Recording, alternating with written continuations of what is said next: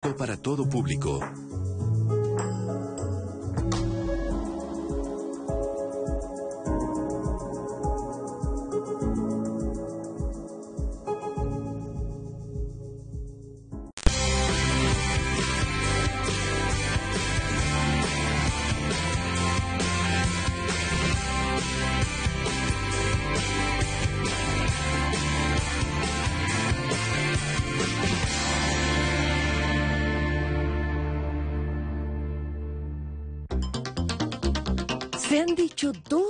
Sobre la familia. En lo general, que es el núcleo de la sociedad, y en lo particular, que México es un país donde la familia importa tanto que se encuentra incluso por encima del trabajo. Y no es de extrañar, porque en ella encontramos relaciones de apoyo, vinculación, solidaridad, cuidado, un proyecto en común y hasta nuestra identidad como personas. Ahora bien, es importante reconocer que en este país existen diversos modos de arreglos familiares. Los de parejas sin hijos, los de madres y padres solteros, las familias reconstituidas, ampliadas, extensas, las familias adoptivas y las de acogida, los hogares homoparentales y lesbomaternales con hijos propios o adoptivos, las familias trans y hasta aquellos unipersonales, por mencionar los más frecuentes si son tan diversos, ¿qué es lo que tienen en común? ¿Por qué necesitamos reconocer que la familia no parte exclusivamente de los lazos de sangre? ¿Qué es lo que podemos aprender de toda esta diversidad en familia? Hoy, en Diálogos en Confianza, ¿qué une a la familia?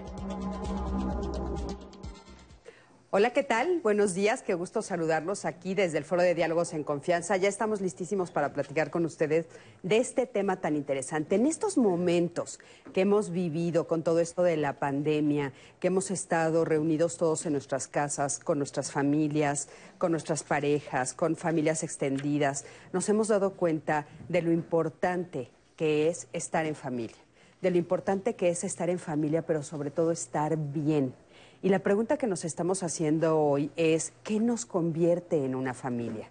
¿Qué es lo que nos hace ser familia? Porque hay muchas formas de familia, no necesariamente tiene que ser con la que compartes sangre. Sabemos que también en estos momentos muchísimos de nosotros hemos hecho nuevas familias estos amigos elegidos en vida, estos amigos que se convierten en nuestros hermanos elegidos en vida, nuestros vecinos que de repente se acercaron mucho a nosotros, familias reconstruidas, familias de dos papás, de dos mamás, de un papá y una mamá, familias de personas solas, en fin, es mm, enorme. Pero ¿qué hace? ¿Qué hace que alguien pueda nombrar? Este núcleo como familia. De esto vamos a platicar el día de hoy, así es que quédate con nosotros, yo creo que va a estar muy, muy interesante. Tú cómo lo has vivido, de qué manera lo están enfrentando, con qué retos se han enfrentado, cómo los han solucionado. Y bueno, si ahorita están viviendo una situación difícil, Recuerden, nos pueden escribir, nos pueden llamar para que nosotros podamos platicar de lo que está sucediendo y este programa, por supuesto, es para ustedes. Minat, ¿cómo estás? Buenos días. Bien, Cris, buenos días. Contenta de compartir este espacio contigo y con todas las personas que nos siguen aquí a través de la señal del 11. También saludo con mucho gusto a nuestros compañeros intérpretes de la lengua de señas mexicana, Luis Alberto Mujica y Lía Vadillo, quienes van a estar alternando a lo largo de esta transmisión. Y como bien lo decía Cris, para nosotros es muy importante contar con su opinión, que nos comparta sus experiencias para que aquí juntos junto con el panel los comentemos. Y les recuerdo que nos puede encontrar en cualquiera de las plataformas en las redes sociales. Estamos en Facebook, en Twitter, en Instagram. Ahorita puede seguir la transmisión a través de nuestro canal de YouTube y también a través del canal de YouTube de Canal 11, a donde se puede suscribir para que pueda ver los materiales y los programas completos de diálogos en confianza. Les recuerdo que también tenemos una línea telefónica que es el 55 51 66 40 00. Y finalmente les recuerdo que también estamos en Spotify y tenemos el blog de diálogos en confianza, donde nos puede compartir sus sugerencias, sus comentarios y también sus testimonios. Así que participe con nosotros para que juntos construyamos la conversación de hoy, Cris. Por supuesto que sí. Y bueno, el día de hoy tenemos como invitados a Vicenta Hernández Haddad. Ella es psicóloga y educadora en sexualidad. Vicenta, ¿cómo estás? Ah, muy contenta, gracias Cristi por Qué la gusto tenerte Salud. aquí. Feliz año. Igualmente. Y ¿eh? feliz año a todos, me faltó decírselos, por supuesto, feliz año. Que este Feliz año, año. sea, sí, caray, feliz año. Porque le- las pasadas estuvimos, este, fueron grabadas, pero ahorita ya estamos en vivo, ¿eh? Quédense con nosotros. Entonces, feliz años a, a todos. También está con nosotros Andrea Kenia Sánchez Cepeda, ella es doctora en trabajo social por la UNAM, es psicoterapeuta corporal y danza terapeuta y es educadora de familias en riesgo y exclusión social. Andrea, ¿cómo estás? Gracias, Cris, muy bien. Eh, buenos días Buenos a todas días, y todos. Y igual me suman las felicitaciones de que, que sea un buen año para todos. Bienestar y salud y buena vibra. Sí, qué importante ahora, este, siempre decimos algunas palabras sin poner como mucha atención y ahora en la palabra salud como Para como todos es para lo todos más es importante. sí, salud, salud, que sí, caray, es lo que necesitamos ahorita, salud a nivel mundial. Este, bienvenida, Andrea. Qué Gracias, gusto tenerte por aquí. Roberto Álvarez Manso, él es licenciado en Sociología, es maestro en Política Criminal, especialista en temas culturales y académico de la Facultad de Estudios Superiores. Roberto, ¿cómo estás? Muy bien, muy buenos días. Muchas gracias por la amable invitación, por el espacio y pues me sumo a estos buenos deseos que todos, todas las, las compañeras panelistas nos están externando. Hace mucha falta esa proyección en un sentido positivo. Eso es muy importante. Qué bueno que, que se puede percibir eso en, en el panel y pues igualmente las felicitaciones y lo mejor para este. Muchísimas gracias, Roberto. Bienvenido. Gracias. Y bueno, a mí me gustaría que ustedes nos dijeran qué es lo que define a un grupo de personas para que se pueda llamar o ser llamado familia. Vicenta. Bueno, yo creo que lo más importante es que construyamos un vínculo y ese vínculo pues se supone que tendría que ser desde el afecto, el respeto, eh, la solidaridad, ¿sí?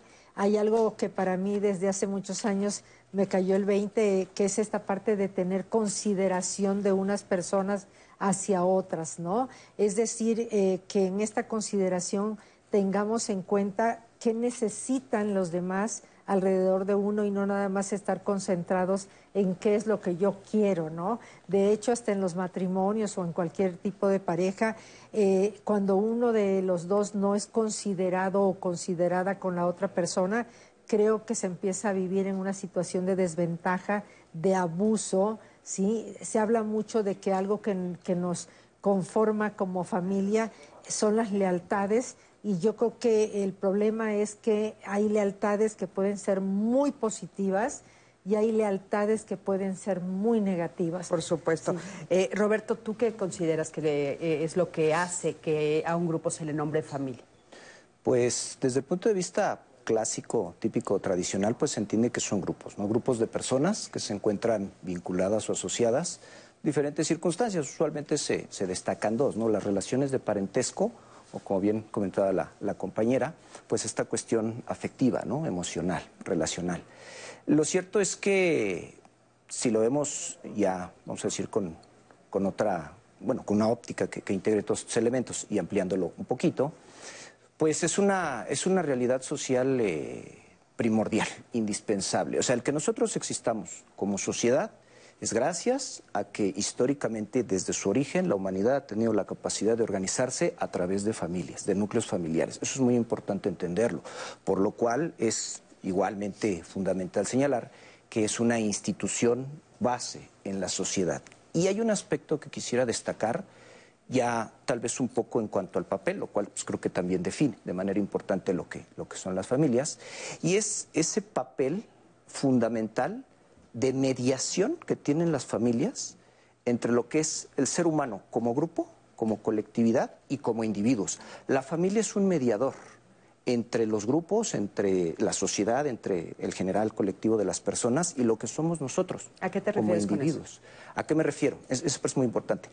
A que las familias han podido servir como intermediarios para enlazar procesos necesarios, no solo de convivencia colectiva, es decir, convivencia entre las diferentes personas que hay en una sociedad, sino para que nosotros en lo individual entendamos y comprendamos nuestro, nuestro posicionamiento, nuestra postura, nuestro papel en ese mismo grupo. O sea, como que traducen las reglas que la sociedad eh, nos marca para que entonces nosotros a nivel individual las entendamos y podamos integrarnos mejor, de mejor manera a la sociedad. Exacto, eso en una vía. Y en la vía contraria, es exactamente lo mismo. Lo que nosotros hacemos como individuos y le damos a la sociedad, a la misma familia, traduce, apoya para que pues estas ópticas, perspectivas, todo lo que nosotros le podamos dar a la sociedad, trascienda a un nivel general. Es tanto de lo social hacia las personas como de nosotros, como individuos hacia lo social. Y el punto que enlaza esto es la familia. Creo que ese es uno de los... Qué importante esto que dices. Y bueno, pues sí, sí, suena como muy lógico, ¿no? Que la familia es como eh, el, el núcleo central que hace la conexión entre estas dos esferas. Eh, Kenia, ¿qué nos podrías decir? ¿Cuáles son los valores y prácticas que conforman a una familia?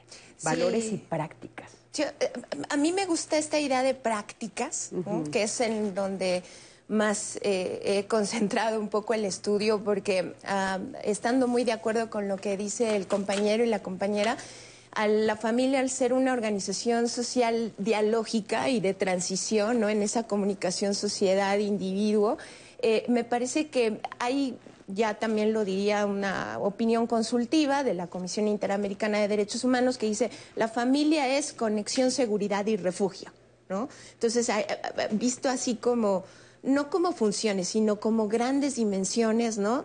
Que rodean esa esfera, esa membrana. Entonces, eh, a mí me gusta mucho la idea de prácticas que las veo muy vinculadas a la protección psico y socioafectiva que se puede dar al interior de la familia, pero también como ese tejido de membrana que, que se da también al exterior de la sociedad. Obviamente hay una función muy importante en cuestión de provisión, es decir, la, la, garantía de los derechos sociales fundamentales, como la educación y todo, tiene un, su principio o su esencia quizá más ética al interior de la familia. ¿No? En, términos también de, valores, de valores que además se van, como dice el compañero, moldeando, reflejando, transitando y cambiando de acuerdo a esa, ese, ese diálogo que se tiene con las, con las colectividades. ¿no? Y finalmente también es una eh, esfera de integración sociocultural. Hay prácticas de integración en donde ahora creo que con el confinamiento lo vemos más. Eh, no es la, familia, no es el individuo ahí solito, la familia ahí solita, aislada en los condominios, en los departamentos que así están de hecho construidos, ¿no? Sino es una relación también vecinal, ¿no? De convivencia de con quienes compartimos un espacio y un hábitat en la vida cotidiana. Por supuesto. Entonces, ahí vamos, a, vamos a escuchar qué fue lo que nos dijeron cuando les preguntamos. Hicimos un son de hoy, preguntamos eh, justamente para ti, ¿qué es ser familia? Vamos a ver qué nos dijeron, acompaña.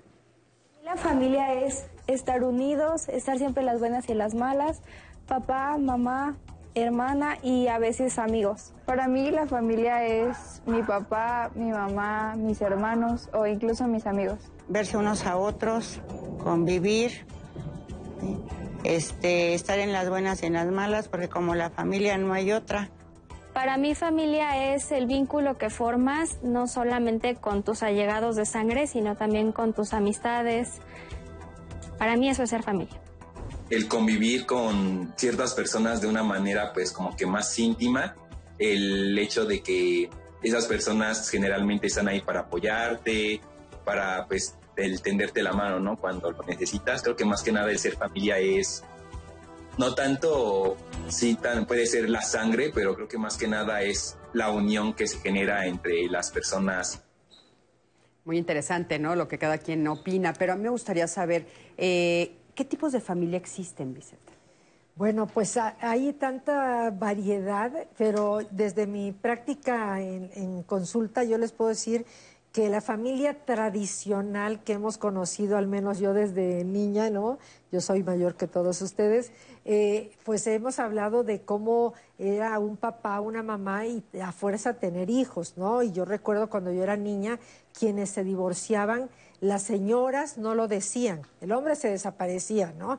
Pero las señoras no lo decían porque sabían que iban a ser discriminadas. A mí me parece que ese es un dato importantísimo porque hoy en día pensar que a una mujer que se divorcia la van a discriminar, bueno, como tú decías, hay tantas eh, cuestiones que nos protegen en derechos humanos que pues no tendríamos por qué ocultar nada pero más allá de la familia tradicional, pues vamos a encontrar que se abrió un abanico que primero parecía que eran los casados tradicionalmente, los que vivían en unión libre, los que se divorciaban, los que se volvían a casar, y de pronto encontramos que empieza a darse eh, los nuevos matrimonios, tus hijos, mis hijos, los nuestros, empezamos a ver que están los matrimonios del mismo género, lo cual me parece que es una gran aportación que ha hecho la sociedad para que no quede excluido ningún ser humano.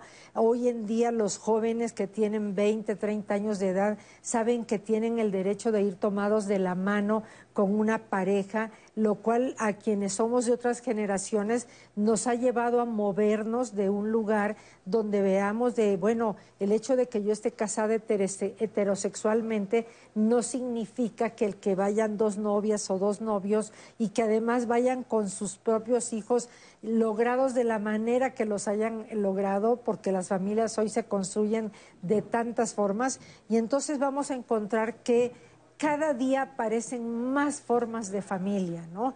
Porque incluso vamos a ver que hay familias donde dentro de la misma familia se ha tenido al mismo cuñado, ¿sí?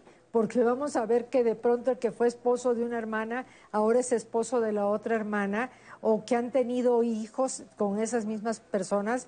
Y entonces a mí me parece que más allá de ponerles nombres a las diferentes formas de familia, tendríamos que ver que las familias se abrieron a ser de tantas y diversas maneras que lo que tenemos que aprender es hasta dónde puedo yo llegar con estos límites de convivencia. Sí, yo creo que esto eh, lo hemos platicado mucho en otros programas, ¿no? O sea, realmente ahora se han visualizado, ¿no, Vicenta? Porque realmente existían desde siempre. O sea, son familias que han existido toda la vida históricamente hablando, pero ahora eh, se han visualizado, lo cual es positivo, por, supuesto, porque entonces ahora eh, tenemos los mismos derechos absolutamente todos los, seres humanos, como bien decías, ¿no? Pero entonces a mí me gustaría eh, saber si hay definiciones de familias, ¿no? O sea, tenemos, creo que son como cuántas son. Tenemos ¿Tienes una idea tú? hay este, muchísimas. Roberto. Hay, muchísimas, tantas como ópticas, perspectivas, especialistas puedan existir. Por ejemplo, abonando a lo que excelentemente comentaba la compañera, eh, por ejemplo, si, nada más si las vemos por cuanto a su función, y una muy concreta, la misma función eh, educativa, desde una base de cómo se va a organizar, ¿no? cómo, cómo le vamos a hacer para ponernos de acuerdo en las familias. Por ejemplo, hoy podría hablar de cuatro modelos muy básicos. Tenemos lo que son tanto familias de corte permisivo, las permisivas, como las que son más restrictivas, ¿no?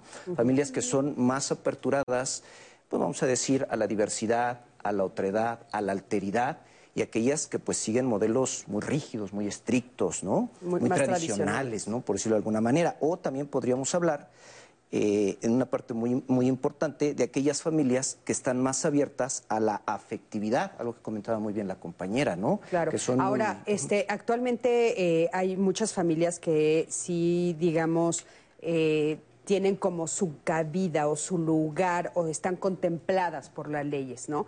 Pero hay muchas otras formas que tal vez todavía no están contempladas por las leyes, pero que sin embargo también son familia. Me gustaría que me acompañaran a ver la siguiente cápsula eh, de las leyes mexicanas, cómo definen a la familia. Vamos a ver en México cómo estamos en este tema. Una eh, pregunta muy recurrente es la cuestión de eh, cómo definen las leyes a la familia que la familia como concepto no es un concepto jurídico, es decir, las leyes no vienen a construir un concepto de la familia. La familia es un fenómeno social que antecede a las leyes. Y en ese sentido, lo que hacen las leyes es más bien recoger este fenómeno que ya existe en la realidad, que ya existe en la sociedad, y otorgarles una eh, regulación, una, sí, eh, establecer normas y leyes que van a regular este tipo de relaciones sociales con el objeto de proteger a las personas. La Constitución mexicana, que es la, ley más importante de nuestro país, no define como tal la familia. No hay un concepto eh, de familia como tal, sino más bien lo que se establece tanto en la Constitución, que repito es la ley más importante de nuestro país, como en los tratados internacionales que son obligatorios para nuestro país, lo que se establece es la obligación del Estado mexicano de proteger la familia y de proteger las relaciones que hay entre las personas que conforman un núcleo familiar. Entonces, la obligación como tal o lo que se establece en la Constitución es que el Estado debe proteger y tutelar estas, estas relaciones familiares en beneficio de las personas. Eh, tenemos, por ejemplo, el artículo 4 constitucional que establece que las personas tienen derecho a formar una familia, sin definir eh, eh, a qué se refiere, simplemente decir, bueno, tienen derecho, si ellos lo quieren así, a formar una familia y el Estado debe tutelar esa decisión y proteger como tal esa nueva familia. Es, la familia es un aspecto social, no tanto jurídico, y más bien la cuestión jurídica es que el derecho reconoce este aspecto social para regularlo y protegerlo, que esa es la esencia fundamental. Pues es muy importante, es muy importante entender cómo es que se ve en México a nivel legal eh, lo de la familia, ¿no? Eso es como muy, muy importante. Y bueno, quédate con nosotros y platícanos tú cómo vives esto de tu familia. Para ti, ¿cómo es tu familia y qué consideras que es lo que a ustedes los une como familia? Eh, hemos estado platicando que hay como muchísimas formas de familia y por supuesto que nos encantaría escucharte. Quédate con nosotros aquí en Diálogos en Confianza. Regresamos en un momentito.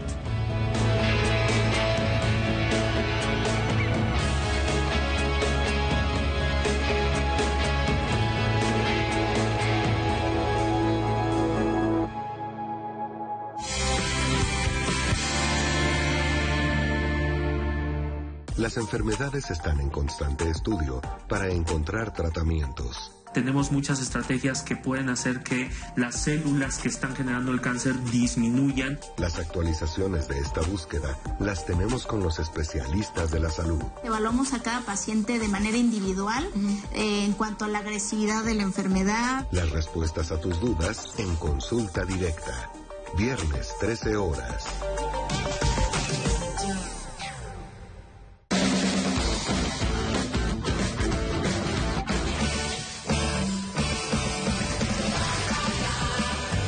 Alexia Ávila se mete a todos los rincones para investigar temas no tan conocidos que son sorprendentes. De todo. Lunes a jueves, 18.30 horas. Su papel es innegable en la guerra de conquista y en la historia de México. Pero, ¿de dónde venía? ¿Cómo llegó a ser traductora de Cortés? Decirle que al fin nos encontramos. Descubre la historia de Malinche. Martes, 22 horas. Todos los días nuestra mente y cuerpo necesita cuidados. Por eso, aprender a envejecer te trae distintos temas cada día de la semana, de lunes a jueves a las 11.30 horas. Y el fin de semana, Patty Kelly te espera para abrir pista y conversar sobre todas tus dudas. Aprender a envejecer, domingos, a partir de las 11 horas. Aprender a envejecer.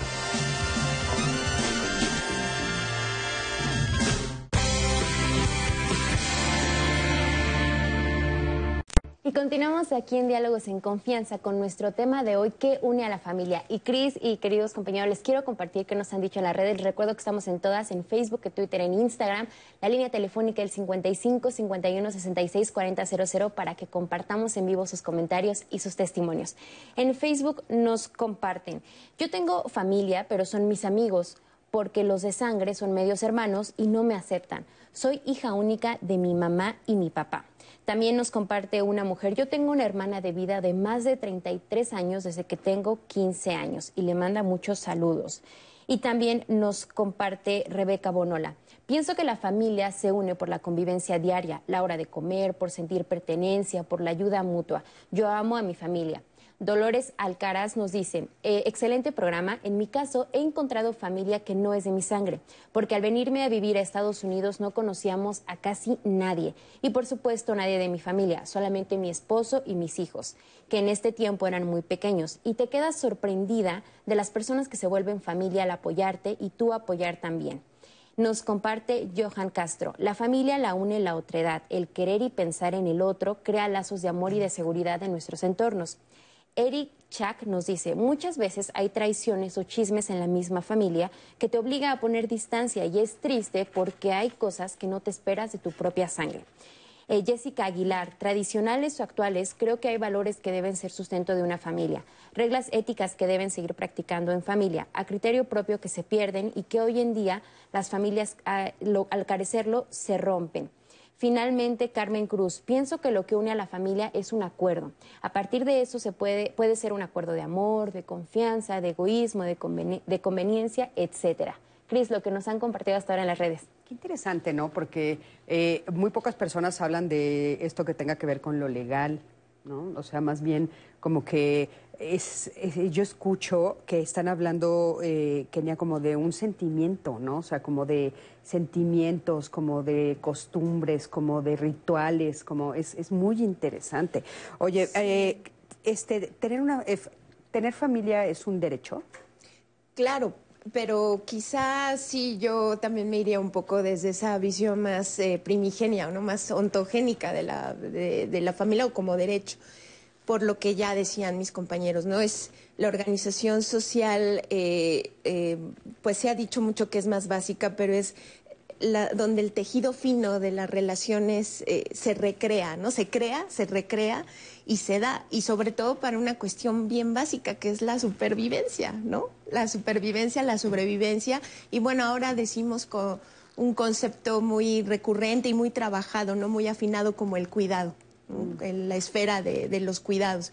Entonces, por supuesto que es un derecho, pero como decía el compañero abogado también, o sea, las leyes no van primero eh, que toda la generación, la creación social que se da, ¿no? Es al revés. O sea, las leyes se hacen eh, para procurar, para garantizar, proteger todo esto que, que se ve desde la visión de los derechos humanos, esas instituciones sociales primigenias, ontogénicas, ¿no? Que nos hacen ser seres sociales, por supuesto. En, en ese sentido, pues por supuesto que es un derecho. Claro. Oye, fíjate que en esto de qué nos hace ser familia, yo sí recuerdo una imagen, me gustaría buscar, la voy a buscar a ver si la encuentro antes de que termine el programa, pero donde sí hay una, una diversidad de opciones de familia. Por ejemplo, yo recuerdo que, que inclusive ponían a, una, a un ser humano, hombre, mujer, me da igual, con una mascota, por ejemplo, a un hombre o a una mujer con una planta, ¿no? Y recuerdo haber estado en reuniones un poco discutiendo eh, qué los hacía familia, o por qué se consideraban familia, o qué es esto de ser familia.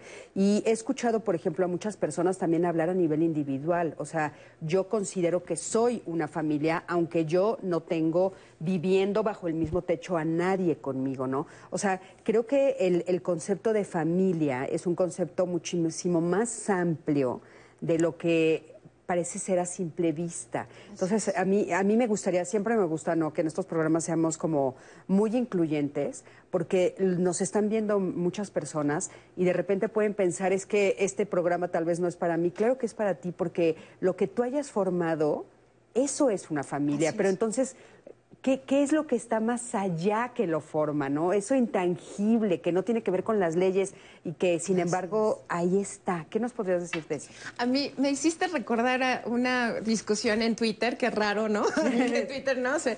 Pero bueno, un compañero decía, bueno, es que es ineludible que nos salgamos de la fórmula de consideración de familia, por ejemplo, medición del INEGI, ¿no? Parentesco y cohabitación. Y, y yo discusi- a ver, di- discutía, ¿no? Eh, esa parte, a ver, bueno, el parentesco ya está muy tratado, ¿no? De estas cuestiones que hemos visto en los mismos testimonios.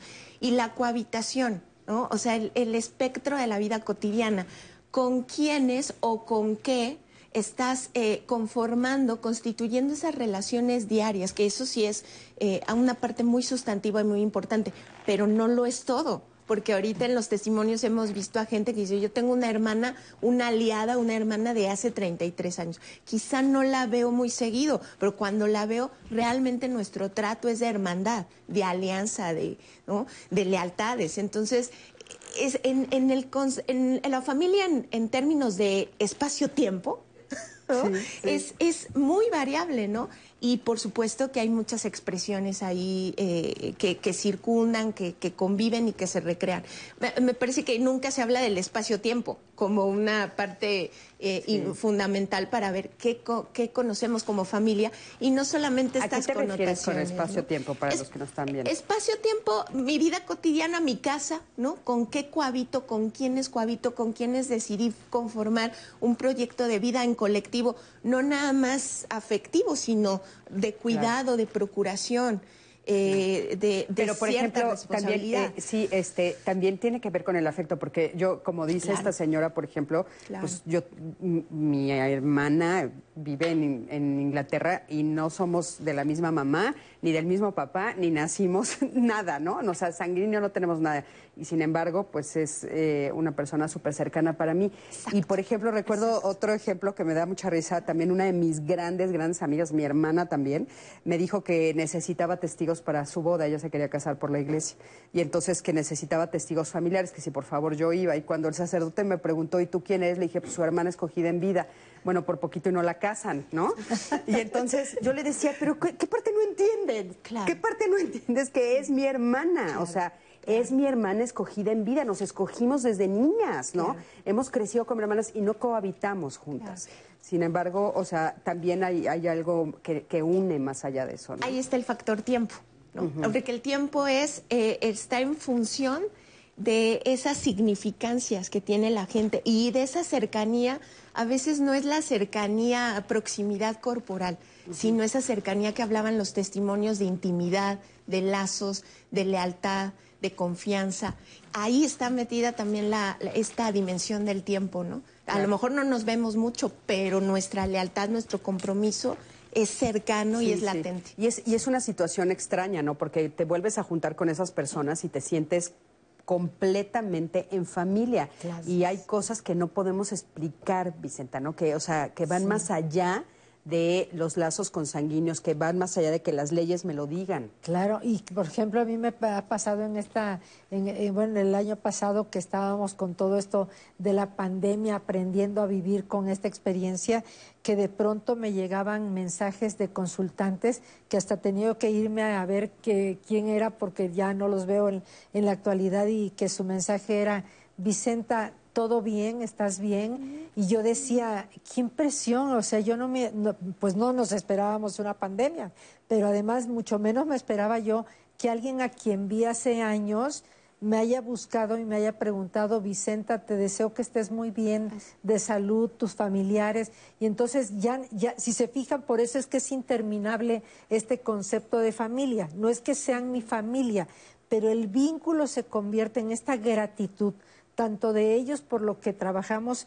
en el espacio de terapia como eh, de mi parte hacia ellos por cómo me brindaron esa oportunidad de trabajar con lo íntimo de su familia, que aunque no seamos consanguíneos ni amigos, hay una cordialidad, hay un afecto, hay esa intimidad de haber conocido cosas que no conoce cualquier persona. Entonces, a- ese tema, por ejemplo, a mí me parece que es importantísimo. O con los vecinos, que a mí me tocó una familia que todos se enfermaron de COVID, y entonces, pues, ¿qué puedo ofrecer? Pues se me ocurrió que comida. O sea, yo digo, hasta con una gripa, eh, una sopita de, de pollo te va a encantar. Entonces, esa parte, no, no somos amigos, somos buenos vecinos y sabemos que contamos unos con otros. Claro. Y que no vamos a quizás a pasar la Navidad y el Año Nuevo, ni el Fíjate, ese punto me parece interesantísimo. Justo quería yo comentarlo contigo, porque ahorita acabamos de pasar estas fiestas, Ajá. ¿no? Que claro, en esta ocasión, en este año, fueron espectacularmente diferentes. O sea, fue una cosa rarísima. Pero casi siempre nos reunimos con la familia, y es la familia consanguínea, ¿no? Y entonces yo muchas veces me he preguntado, yo he estado sentada en esas reuniones y digo, bueno, hay a primos que los veo una vez al año. O aquí, en esta reunión, nada más. Y, y es una cena importantísima para todos nosotros, ¿no? Y a mis amigos que veo todos los fines de semana, no los veo ese día. Y son a los que extraño, ¿no? O sea, ¿por qué nos pasa esto? O sea, ¿por qué, qué, qué, qué concepto tenemos de que de repente, no, es que la familia, la familia, pero en, entre, se- o sea, en el transcurso del año no los ves para nada. Nat, ¿qué nos están diciendo en redes? Ya tenemos muchos comentarios, Cris, y seguramente nos van a dar un buen punto de análisis aquí en la conversación. Pedro Ontiveros nos comparte. La familia es en esencia una cofradía para afrontar la vida. Eso nos crea valores y lealtades. Pero ¿qué ocurre cuando una acción apoyada por algunos miembros no es avalada por otros? Sobre todo cuando dicha acción implica decisiones éticas. Esto me recuerda mucho al programa que tuvimos sobre lealtades familiares, que lo pueden checar en el canal de YouTube. Están ahí todos los programas completos. Diani nos comparte. Yo vivo sola y siento que soy mi propia familia en mi hogar. Aparte tengo mi familia de sangre y mis amigos quienes son una parte de mi vida y también representan otra familia para mí. Pero en lo individual soy mi propia familia. Así que agradezco que se hable más allá de las familias tradicionales.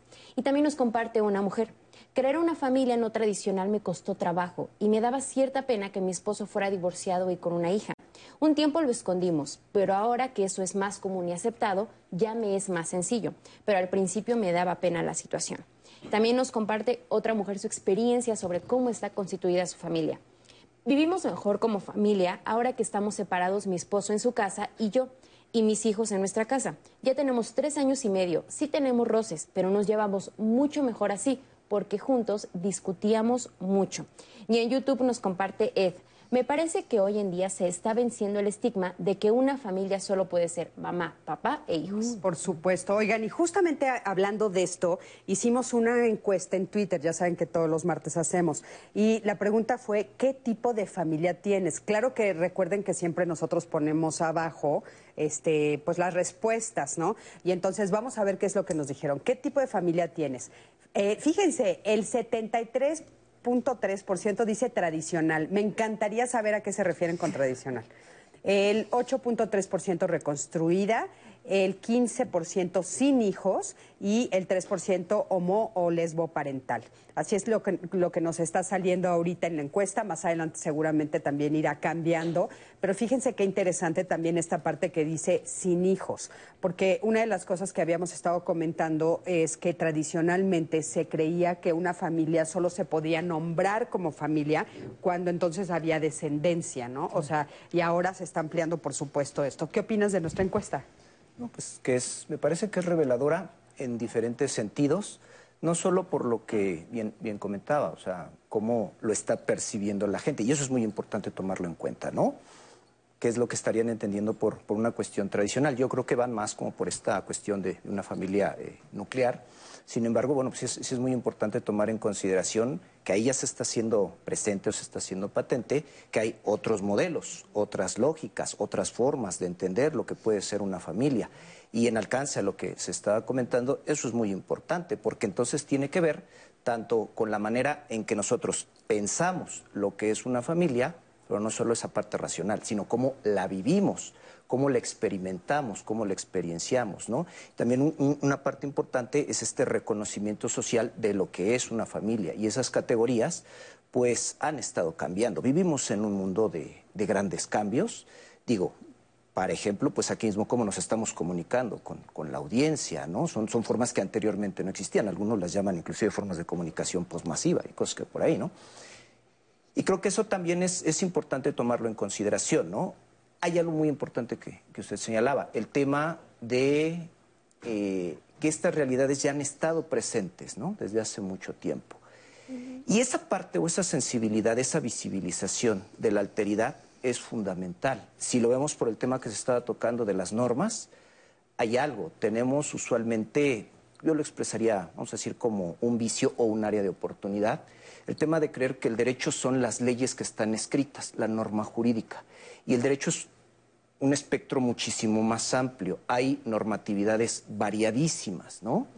Cofradías, hermandades, ¿no? Que no necesariamente por lazos de sangre se constituyen como tal, como auténticas familias. Entonces, en ese sentido, también es entender que dentro de todos estos cambios, las mismas normativas, no solo las que están en leyes o, las jurídicas, que son muy importantes, sino otras que podemos eh, construir, están dando pie y cabida para comprender que esta realidad está ahí, es patente, que hay multiplicidad de formas de, de familias, Sí. aunque sigue persistiendo, pues una visión, al menos en la opinión de la gente, que la ven bajo esta óptica tradicional, Tradicional. y que queda ahí como, como un tema importante. Cuando me dices tradicional, ¿qué estás entendiendo por ello? Sí, ¿no? Y aparte me parece como muy importante visualizar esto de la otredad, que es lo que estás diciendo, porque a mí me parece bien importante que respetemos todas las formas de familia que existen.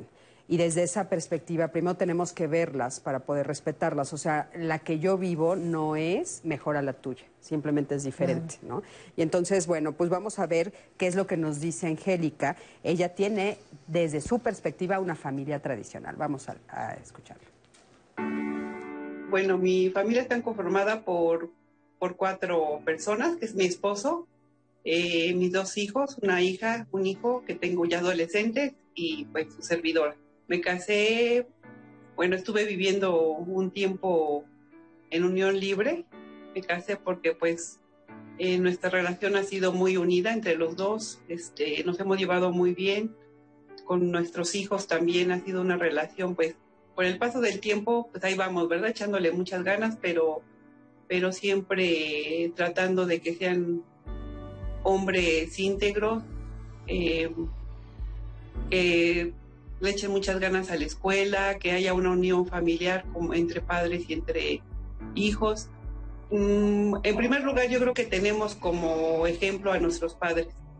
Eh, mis padres pues han sido hasta la fecha, pues siguen casados, ya son personas de la tercera edad y pues yo siempre quise tener un matrimonio así como mis papás, que pensar acorde a, mi, a mis pensamientos, que fuera una, cuando yo me casara e igual fuera para toda la vida. Para mí una familia es principalmente tener el amor, el amor eh, eh, con las, eh, en este caso, pues bueno, con mis hijos, con mi esposo,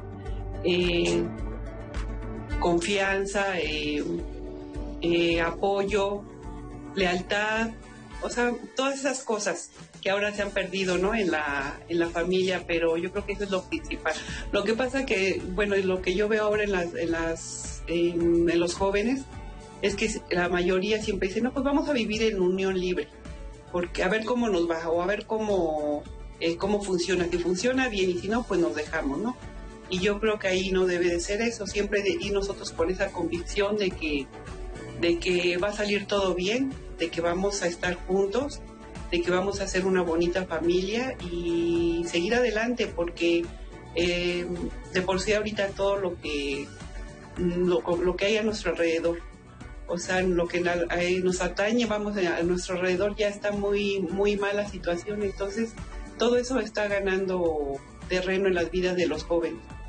Entonces yo creo que lo principal es también uno como padre darle los consejos a nuestros hijos para que ellos cuando hagan también su, su, eh, su vida, pues ya vayan con esa convicción, ¿no? También de, de, tener una familia como tal vez nosotros, ¿no? En este caso yo con mi esposo, pues siempre hablamos con nuestros hijos. Pues sí, yo tengo una familia tradicional con mi esposo y dos hijos. Bueno, pues muchísimas gracias a Angélica y creo que sí, todos coincidimos tal vez en que sí esa es una familia tradicional desde donde lo estamos diciendo, ¿no? O sea, de, de lo que se consideraba como la única opción de familia legal que podía existir, ¿no? Y ahora, bueno, nos hemos ampliado. ¿La familia debe tener un proyecto en común para poder existir? Sí, yo creo que, yo creo que eso es lo básico. O sea, un, un proyecto de vida en colectivo consensuado, independientemente de quién seas, o algo muy importante que me sale de la reflexión, ¿no? Eh, cuando se habla de las juventudes. Es que ahora tenemos también esa posibilidad de eh, no solamente el reconocimiento, autorreconocimiento, sino la autodeterminación de decidir quiénes somos, con quiénes queremos vivir, con quiénes queremos conformar un proyecto de vida en colectivo y no solamente por un mandato, un mandato que además eh, se, se pasa o se hereda desde una visión efectivamente, yo no sé, no sé si es tan tradicional, pero sí es una visión donde esta cuestión de la consanguinidad tiene un eh, paradigma dominante, ¿no? Y, eso está ligado mucho con la apropiación, ¿no? Hay clásicos que hablan sobre eso, o sea, la sangre, la sangre como una propiedad mía, ¿no? De ahí que varias compañeras feministas también dicen que es un modelo heteropatriarcal, es decir, dónde esta parte Claro. Es que de la sabes que habría, habría que ver eh, dónde nació. A ver, nos Sí. están diciendo. Sí, de hecho, hay un comentario que nos comparten en Facebook en la que Yolaris nos dice, el origen de la familia es meramente por intereses económicos, está ligado al nacimiento de la propiedad privada, dada la necesidad de la sucesión de los bienes materiales a los consanguíneos. Hoy en día se reconoce a los amigos como familia, pero difícilmente alguien hereda sus posesiones a personas que no sean de su familia. Y nos comparte en Twitter una pregunta a Romeo Paniagua. Están hablando de familia y su función pero también deben considerar que si es disfuncional ya no es familia, ya perdió su valor de cohesión y su función de regulador y transductor de normas comunitarias. ¿Qué podemos opinar de esto? Sí, Bueno, qué interesante. A mí, a mí me parece que cuando hablaban hace un momento de setenta y tantos por ciento de familias tradicionales, lo primero que pensé es, y tradicionalmente tenemos muchos conflictos, o sea, o sea, también pensar que una familia por ser tradicional es feliz, me parece que es el error más grande y quienes llevamos años de casados sabemos que mantener una relación de pareja, al menos a mí, a mis 66 años, es la tarea más titánica que yo haya tenido. Y he hecho muchas cosas en la vida y me parece que sostener un re- una relación de pareja de 32 años es así como lo más difícil cuando me dicen, este, ay, vas a cumplir 32 años de casada, yo irónicamente digo, de ininterrumpida felicidad, ¿sí? Porque es, es de veras eh, una situación ilógica pensar que porque estás casada por tantos años, has, has- has sido eternamente feliz. Eh, si ustedes me dijeran, ¿cuántas veces has pensado en salir huyendo? Pues como siete, ¿sí? Y que y quizás en esas siete... Se me hacen pocas, Vicenta.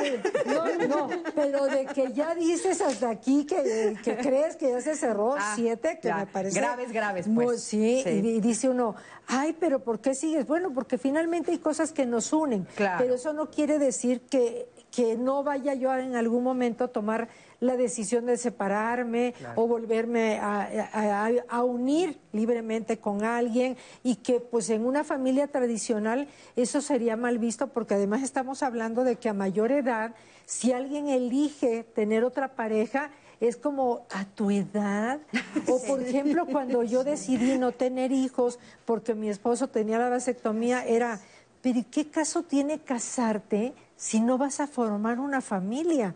Y yo les decía, oye, es que una familia podemos ser una pareja, podemos ser una persona porque esto tiene que ver cómo vives tu hogar. Claro. Sí, Eh, a mí me parece que esta palabra hogar, que a veces se, se, se- se limita mucho al papá, la mamá y los hijitos, y un hogar es lo que uno hace Sí, y fíjate que, que, eh, me llama mucho la atención esto ligado a lo que estábamos diciendo, que no quiero que se nos pase, de dónde nace, dónde nace esta idea, ¿no? O sea, porque la idea, la, la familia como familia, como núcleo, todo lo que ustedes nos han dicho, como el clan, como la unión, como el tiempo que transcurrimos, bueno, históricamente lo hemos visto siempre. O sea, si te metes un poquito a la historia, te vas a dar cuenta que siempre ha existido. Pero ¿en qué momento da ese giro? ¿En qué momento se transforma en esta idea en la cual, bueno, pues ya estamos hablando de posesión? Por supuesto que es evidentemente cua- cuando nos volvemos de nómadas a este estar eh, a estar sedentarios, a tener una parcela, como estaban diciendo, por supuesto, en las redes, ¿no? Y de repente es a quién se la voy a dar, ¿no? Y ahora lo seguimos viendo, Vicente. O sea, por ejemplo, yo veo a familias que están conformadas por personas que no se casan de manera tradicional, ni siquiera quieren tener un ritual, no quieren nada, están juntas, viviendo juntas, y en el momento que una de esas dos personas fallece, la familia que nunca ha estado cerca, pero que comparten sangre o el apellido, entonces llegan a quitarle los bienes que juntos construyeron o juntas construyeron, o hombre, mujer, y me da igual, ¿eh? O sea, lo hemos visto una tras otra, entonces es como muy especial esto, de repente, ¿qué es lo que nos une? O sea, ¿realmente la sangre me da derecho? O sea, de veras la sangre es lo que me da derecho, aunque yo no haya estado cerca nunca, aunque haya maltratado a esas personas, aunque no las haya amado, la sangre me da derecho, el apellido me da derecho, aunque yo nunca haya estado cerca de ti.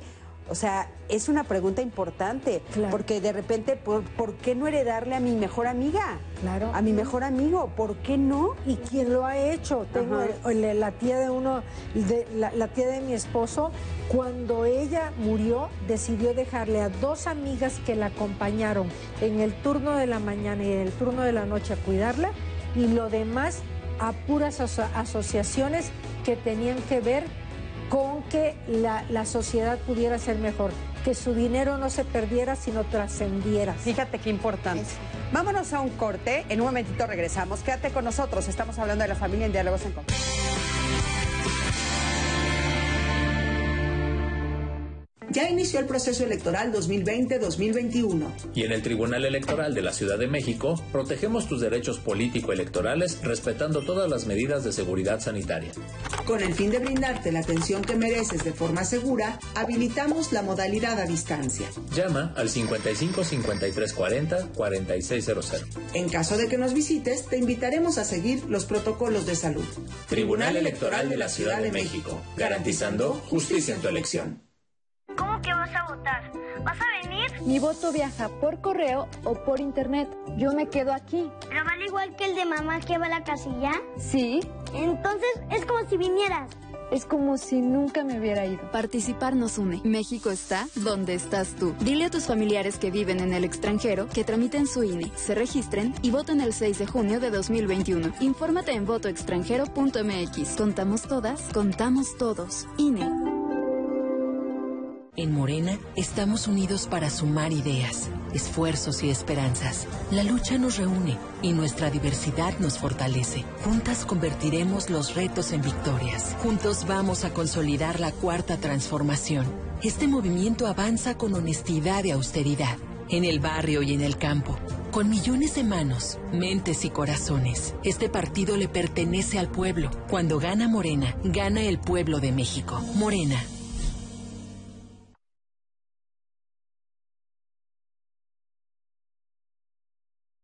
José Guadalupe Álvarez Dávila desapareció en el municipio de San Fernando, Tamaulipas, el 24 de julio de 2012. José Feliciano Oviedo Ibarra desapareció en el municipio de Cadereyta, Nuevo León, el 12 de febrero de 2011.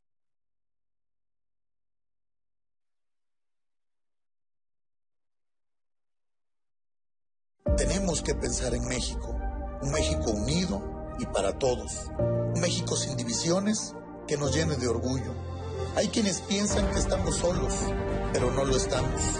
Enlacemos nuestras manos de héroes anónimos. Vamos a proteger a nuestros hijos, a los jóvenes, a los adultos, a las mujeres y hombres, porque México es uno solo. Como tú, cada vez somos más los que soñamos con un mejor país. Cada vez somos más los que pensamos en México. PRI. En 2018 te ofrecimos transformar la basura en energía. Permiso laboral para acudir a reuniones escolares. Impartir educación contra el bullying. Que las empresas permitan el trabajo en casa e impulsar la adopción de animales de compañía.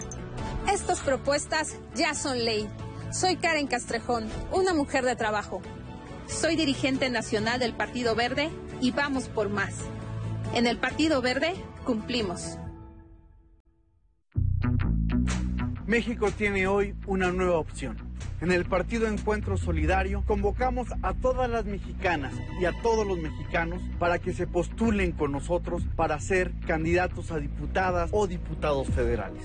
Con nosotros, cualquier ciudadano puede aspirar, competir y ser diputada o diputado federal. Acércate a nosotros. México hoy tiene una nueva opción. Partido Encuentro Solidario. Aún en la nueva normalidad, puedes armar un buen plan de fin de semana. Tamara y María te muestran lugares para pedir de comer o los protocolos que siguen para cuidarnos. Exposiciones que puedes conocer con sana distancia o experiencias para vivir desde tu casa. Un buen itinerario depende de una buena actitud. Nueva temporada. Viernes, 18.30 horas.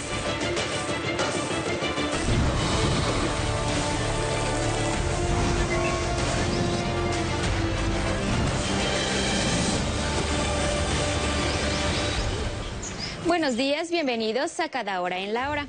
En estos momentos nos enlazamos con mi compañera Elvira Angélica Rivera hasta el Aeropuerto Internacional de la Ciudad de México, donde llegó un nuevo cargamento con más de 53 mil dosis de la vacuna Pfizer contra el COVID-19. Buenos días, Angélica. ¿Qué tal? Muy buenos días. Junto con mis compañeros Christopher Dávila y David Ramírez los saludamos desde el exterior del Aeropuerto Internacional de la Ciudad de México, en donde en punto de las 8.21 horas esta mañana llegó el avión procedente de Frankfurt que contenía 44.850 dosis de vacuna del laboratorio Pfizer BioNTech contra el COVID-19. Informarte también que en Monterrey, Nuevo León, arribaron 8.775 dosis para hacer un total de 53.625 vacunas que está recibiendo nuestro país. Este es el primer envío del 2021, sin embargo, es la cuarta recepción que tiene nuestro país para combatir esta pandemia.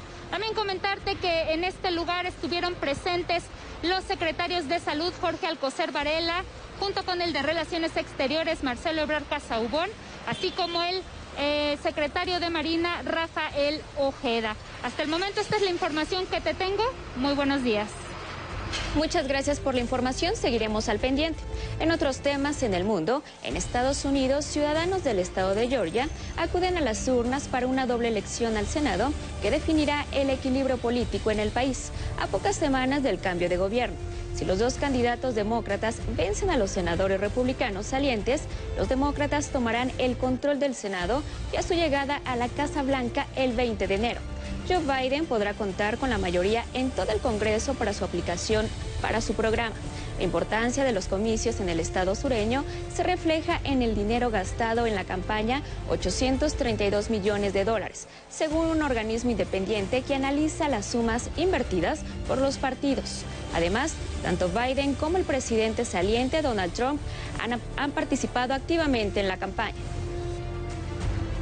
Y en la cultura, la alcaldía de Coyoacán tiene preparada una programación a distancia con motivo de Día de Reyes.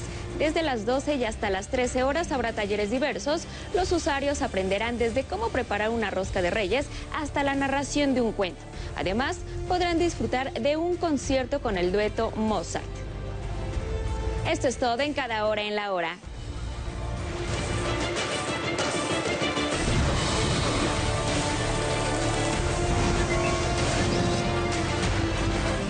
Cine del 11 presenta. Varillas. ¡Híjole! Me acabo de encontrar un entierro. ¡Híjole! Timoteo va a seguir aquí. Tú vete allá arriba, las piedras están más chicas. Hombre, déjenme aquí, yo puedo, hombre. ¿Qué no hablo claro? El dinero lo va a hallar. Sí. Suerte te dé Dios. Con Adalberto Martínez Resortes y Joaquín Cordero. Martes al mediodía.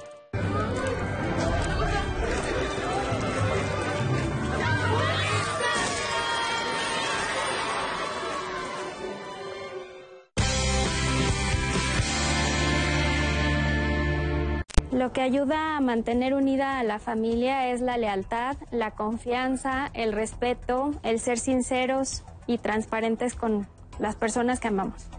Para mantener la familia unida se necesita respetarse unos a otros, tenerse este amor, comprensión y el aprender a escucharse. El amor, los principios, la confianza y sobre todo el respeto. El amor, ah, la confianza o el respeto que se tienen.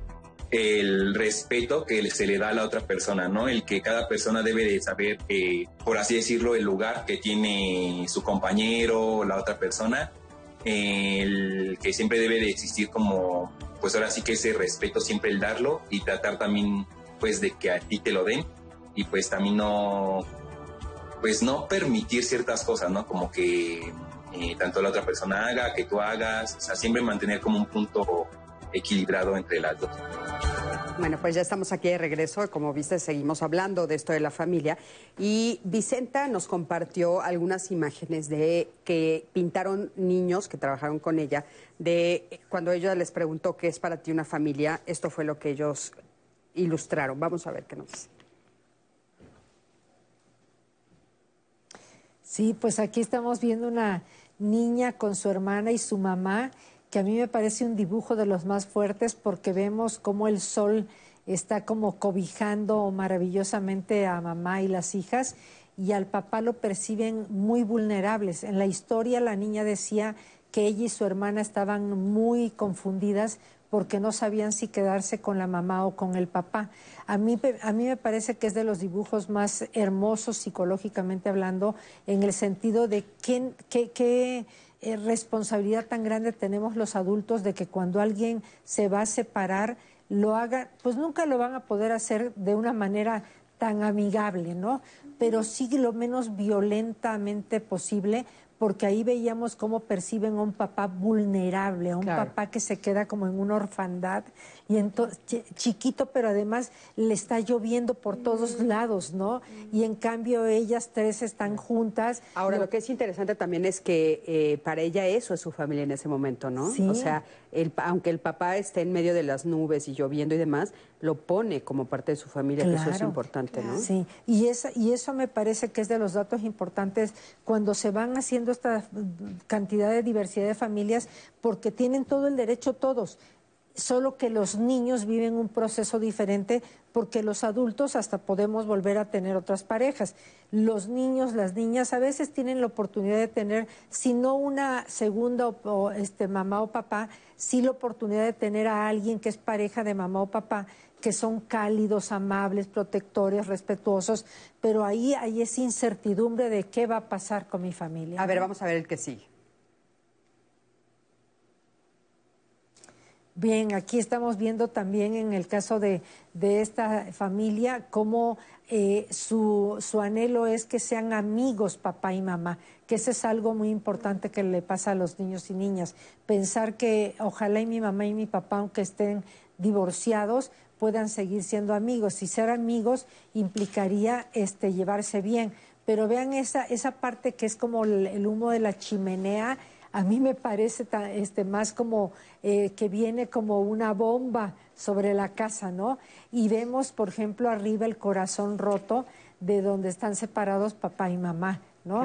Y entonces yo recientemente escuché a una señora por primera vez en mi vida frente a su segunda pareja con quien ya tiene otros hijos que dijo, porque el niño mayor le dijo, mamá, ¿tú quisiste así tanto a mi papá como quieres a tal persona?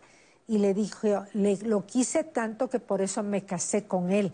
Y en su momento también fue el amor de mi vida. Pero que lo haya dicho delante de su segunda pareja, eso me pareció maravilloso, porque es así como que quede claro que no voy a borrar a este papá de mi hijo porque ya estoy contigo. Oye, tenemos, ¿tienes algún ejemplo también de familias homoparentales? Eh, no, fíjate que como esto lo hice ya hace unos 15 años, no era tan, eh, lo hablaban pero no lo plasmaban. Ah, sí me lo Vamos a ver el siguiente. ¿Nos vas a poner otro? Sí. Sí, bueno, aquí también estamos viendo que la niña dice que mi papá es mi mamá, papá es mamá, como en esta parte de que es el que se queda en el hogar y no sabemos si se quedó en el hogar porque es el que está haciendo las labores del hogar o es porque se fue de casa mamá porque la mamá la pone fuera de la casa. Entonces, finalmente a veces me quedaba yo con muchas dudas porque este era un dibujo dentro de un taller y lo que hacía yo era reportarle a los papás sobre esto para trabajarlo posteriormente, ¿no? Claro, qué, qué interesante, ¿no? Como también a través de los dibujos se puede ver como las diferentes, este, lo que los niños consideran. A ver, vamos a ver uno más. Bien, bueno, aquí estamos viendo que está mamá, las hijas por ahí, pero aquí me queda la duda si es una familia homoparental, Cristi, porque en el lado derecho vemos que hay una señora y dice soy una tonta, ¿sí? Entonces a lo mejor sí eran una familia homoparental porque del lado izquierdo hay una mamá con las hijas o hijos y del lado derecho es eh, otra mujer, solo que esta mujer del lado derecho se culpa, que eso es algo también importante de hablar en la conformación de la familia, de cuando alguien se sale de lo tradicional, eh, una parte del proceso de duelo es la culpa. ¿Sí? La culpa de yo no hice lo necesario o por qué me salí. Yo he oído gente que dice, es que cuando me salí me salí enojado o enojada pero me di cuenta que pudimos haber negociado Claro. cosas. Algo que me parece que es como muy importante que hemos estado puntualizando aquí es eh, la idea del amor, o sea, de la convivencia, del respeto, de la lealtad que no necesariamente, como habíamos dicho, tiene que ver con lazos consanguíneos, ¿no? Y entonces, eh, una de las cosas que me brinca también es que de repente cuando hay estas rupturas, los adultos somos los que tenemos que permitir que los niños, nuestros hijos, sean capaces de amar a, lo- a las nuevas personas que llegan a sus vidas. ¿no? O sea, nosotros decidimos si multiplicamos amores o los dividimos, nosotros decidimos si el corazón de nuestros hijos se amplía o se encoge. Y yo creo que esa es una decisión que tenemos que tomar nosotros desde los adultos. La familia puede ser mucho más grande porque pues tú ya no estás con tu pareja, pero tu pareja ama a alguien que seguramente también puede ser un amor importante en la vida de tus hijos o tú amas a alguien que puede ser un amor importante en la vida de tus hijos, ¿no? Yo creo que eso es como muy, muy importante no eh, eh, pararnos ahí, ¿no? Minat. ¿qué Sí, sobre todo, o sea, qué mejor que alguien que sea externo a, a la familia, alguien que no comparta la sangre, pueda amar a tu hijo como si fuera su propio hijo, ¿no? O sea, creo que eso es mejor ampliar estas uniones porque si algún día tú faltas, tal vez la nueva pareja de tu de tu expareja, pues va a estar ahí para tu hijo. Claro. Y qué mejor, ¿no? O sea, que, que hay que seguir fomentando eso. Tenemos muchos comentarios a propósito del sondeo que veíamos. ¿Qué une a la familia? Bueno, también en redes han participado. Nos dice Arcelia Rodríguez, la familia es en mi concepto la unión, respeto y convivencia sana, ya sea en la casa, trabajo, escuela, etcétera, ya que en cada situación existen relaciones de apego y trato diario. Violeta San, une a la familia el respeto, apoyo sin esperar a que te devuelvan el favor, interés real en el otro por su salud, su bienestar, con quien se convive algún tiempo donde concuerdan en valores y lealtad. Adriana Larios nos dice, para mí la familia mexicana está muy, muy influenciada por el patri- patriarcado, por el machismo, y se ha vuelto mucho más violenta. Y también nos comparten qué es lo que no une a la familia o cuáles son estos aspectos negativos. Nos comparte Cabañas Adriana, yo soy abogada. Se espera lo mejor en el núcleo de personas con las que nos relacionamos, ya sea por consanguinidad o por afinidad. Pero desafortunadamente en los juzgados los rencores, las traiciones y el desamor es evidente. María Teresa Villegas, lo que rompe la unión, la envidia por logros materiales de alguno de los miembros. Y nos llega, eh, Luiva Quick nos dice, esa pretensión de homogeneizar a las familias es un error. Cada quien debe decidir el tipo de familia que desea o que tiene. La mayoría no escogemos qué tipo de familia tenemos. Y nos llega un testimonio de un hombre que nos comparte. Tengo 60 años. Actualmente mi familia soy yo mismo. Por azares del destino tengo nueve años viviendo solo. Vengo de un familión, pero por lo que no estoy feliz. Estoy en la búsqueda de una pareja para que sea parte de mi familia nuclear. Tampoco tengo familia extendida y o elegida. Y también ando en búsqueda de estas. Fíjate qué importante, porque bueno, hay para personas que son, es fundamental esto, ¿no? El tener como compañeros, el tener una familia, ¿no? Por supuesto que no todo mundo lo vive de manera similar, eso es bien importante. A partir de esto que sucedió con el COVID, ¿tú crees que ha habido más conflictos en las familias? Sí, claro, porque esta realidad, eh, pues relativamente inédita, porque ya habíamos tenido, igual en la historia de este mismo país hacia inicios del siglo XX, pues una situación ahí muy complicada, similar a esta.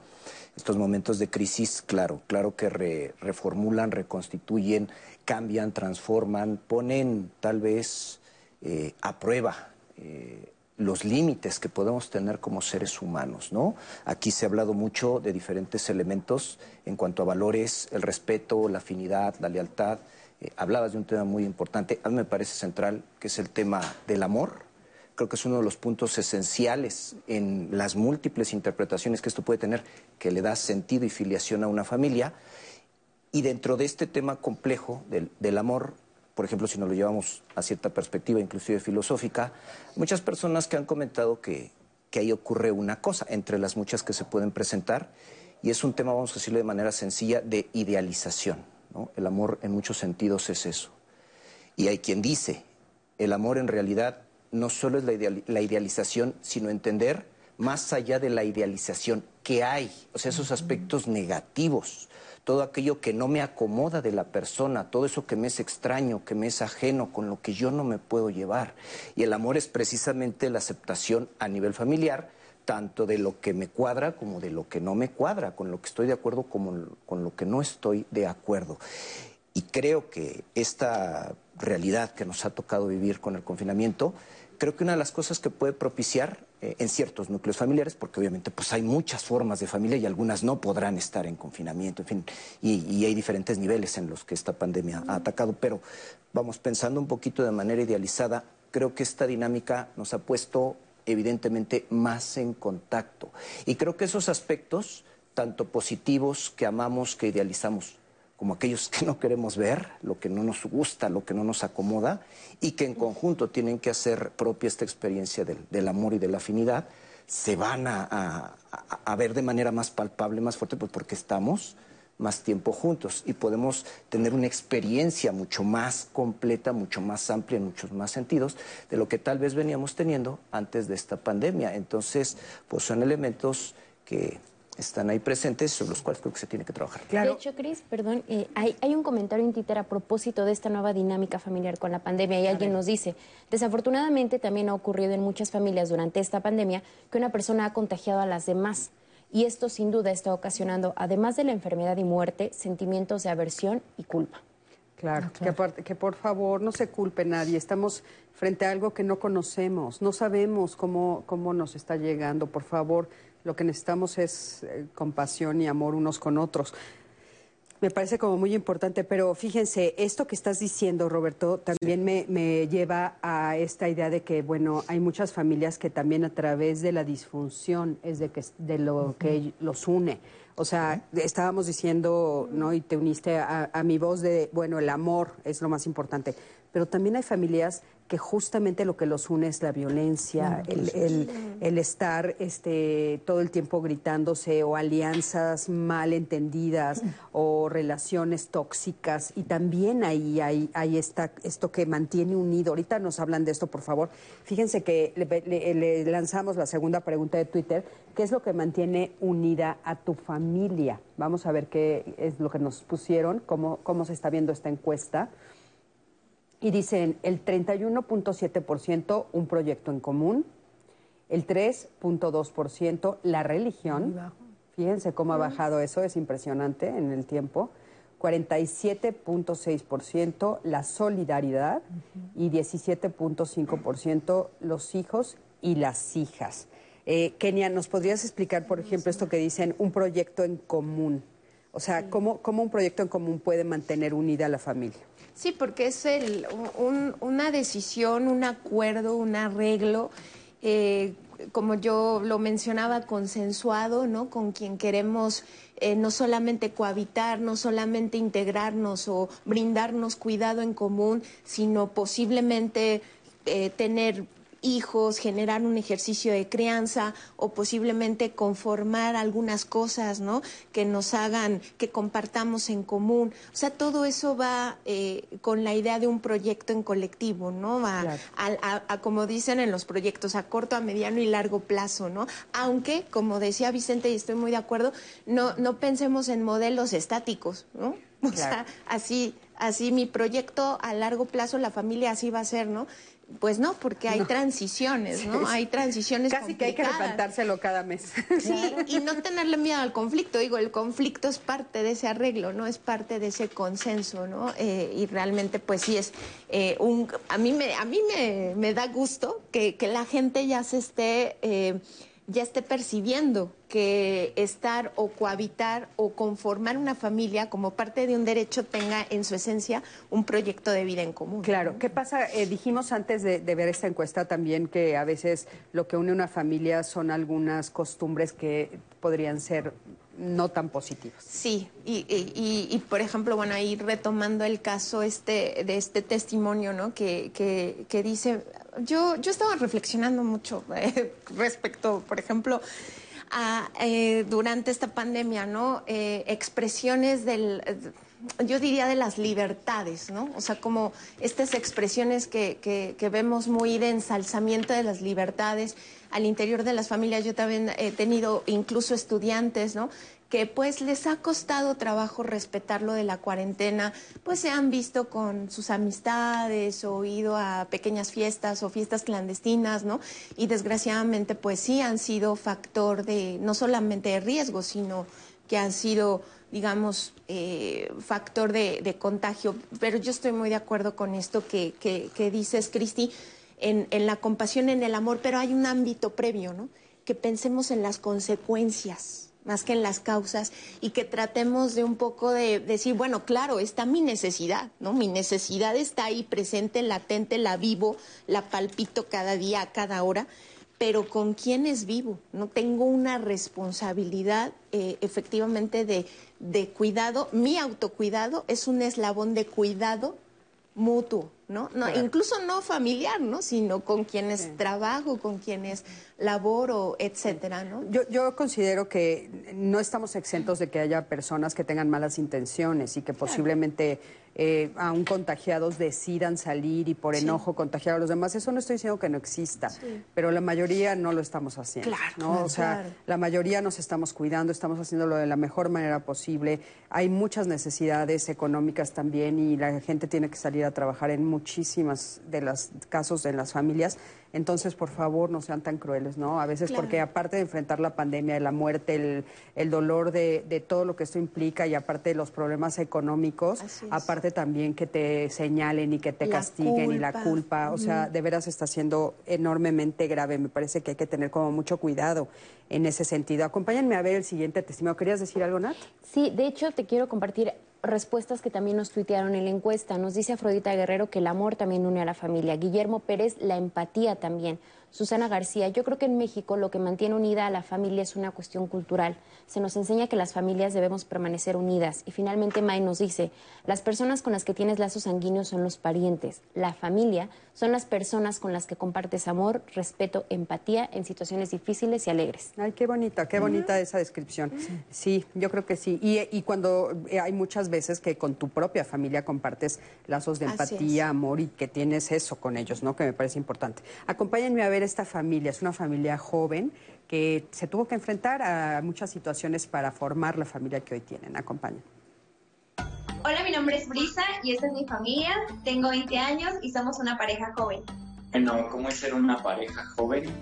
Pues yo ni siquiera lo he pensado de esa manera, pero creo que es bonito porque andas con toda la energía para hacer las cosas, ¿no? Tal vez eres inexperto en, en muchas situaciones, eh, como por ejemplo cómo cuidar a tu hija, cómo administrar los tiempos de estudio, trabajo, familia. Al principio fue un poco difícil porque ambos teníamos culturas diferentes, ¿no? De cada, de cada casa. Y pues son las peleas, ¿no? De, no, pero es que en mi familia hacemos esto así. Y no, en mi familia hacemos esto así. Y entonces era como que apenas empezar a adaptarnos de cómo debíamos formar nuestra propia cultura, ¿no? Nuestra casa y, y todas esas cosas. Y aparte fue difícil porque no sabíamos bien cómo educar a, a, la niña, ni siquiera, por ejemplo, al momento de bañarla cuando era una bebé. Fue algo muy, muy difícil. Eh, los, los papás nos dicen, unos nos dicen unas cosas, los otros nos dicen otras cosas, entonces... Y en cuanto a las críticas, pues creo que sí fue algo bastante duro. Yo creo que más que nada para Brisa, porque en, mi situación pues a mí sí me dieron algo de apoyo, pero al principio cuando yo les dije a mis, a mis papás que me iba a casar, que iba a tener una, una hija, así como un cataclum, ¿no? Eh, y, y, muchas personas sí estuvieron en, en, contra, nos decían que un bebé no era motivo de casarse, ¿no? Pero a final de cuentas, pues nosotros ya llevábamos cuatro años de novios y sabíamos que realmente queríamos estar juntos. Entonces, pues lo decidimos, aparte de que ya la situación eh, se prestaba a, a, eso, pues lo decidimos de corazón. Para mí ser una mamá joven no ha sido tan complicado porque como lo dijo mi esposo, sí estamos llenos de energía, y no sé, siento que a cualquier edad ser mamá pues es difícil, nadie te enseña a ser mamá. Una de las cosas muy bonitas es ver a, tu bebé crecer, a tu hijo empezar a decir eh, sus primeras palabras. Eh, yo recuerdo que cuando eh, Brisa entró a, a, la cesárea, yo entré al quirófano y vi, vi salir a mi hija, ¿no? Literalmente yo hasta grabé el momento y es una experiencia que eh, es inolvidable, ¿no? Ver a ver cómo esa, ese ser que tú estuviste esperando por nueve meses de repente sale y, da su primer chillido y sabes que tú ya eres responsable de esa persona por toda tu vida. Eh, mi familia no es como me lo imaginaba. De chiquitos nos pintaban como un cuento de hadas, un príncipe azul. Y afortunadamente mi esposo es muy bueno, pero pues hay detallitos en ambos, ¿no? Y yo creo que es algo que se perfecciona conforme al tiempo y está muy bien, porque mejoras mucho como persona. Pero estoy muy feliz con ella porque los tres le echamos muchas ganas para, para hacernos felices los unos a los otros, ¿no? Y yo creo que eso está muy padre, me, me gusta mucho ver feliz a mi familia y yo creo que a él también.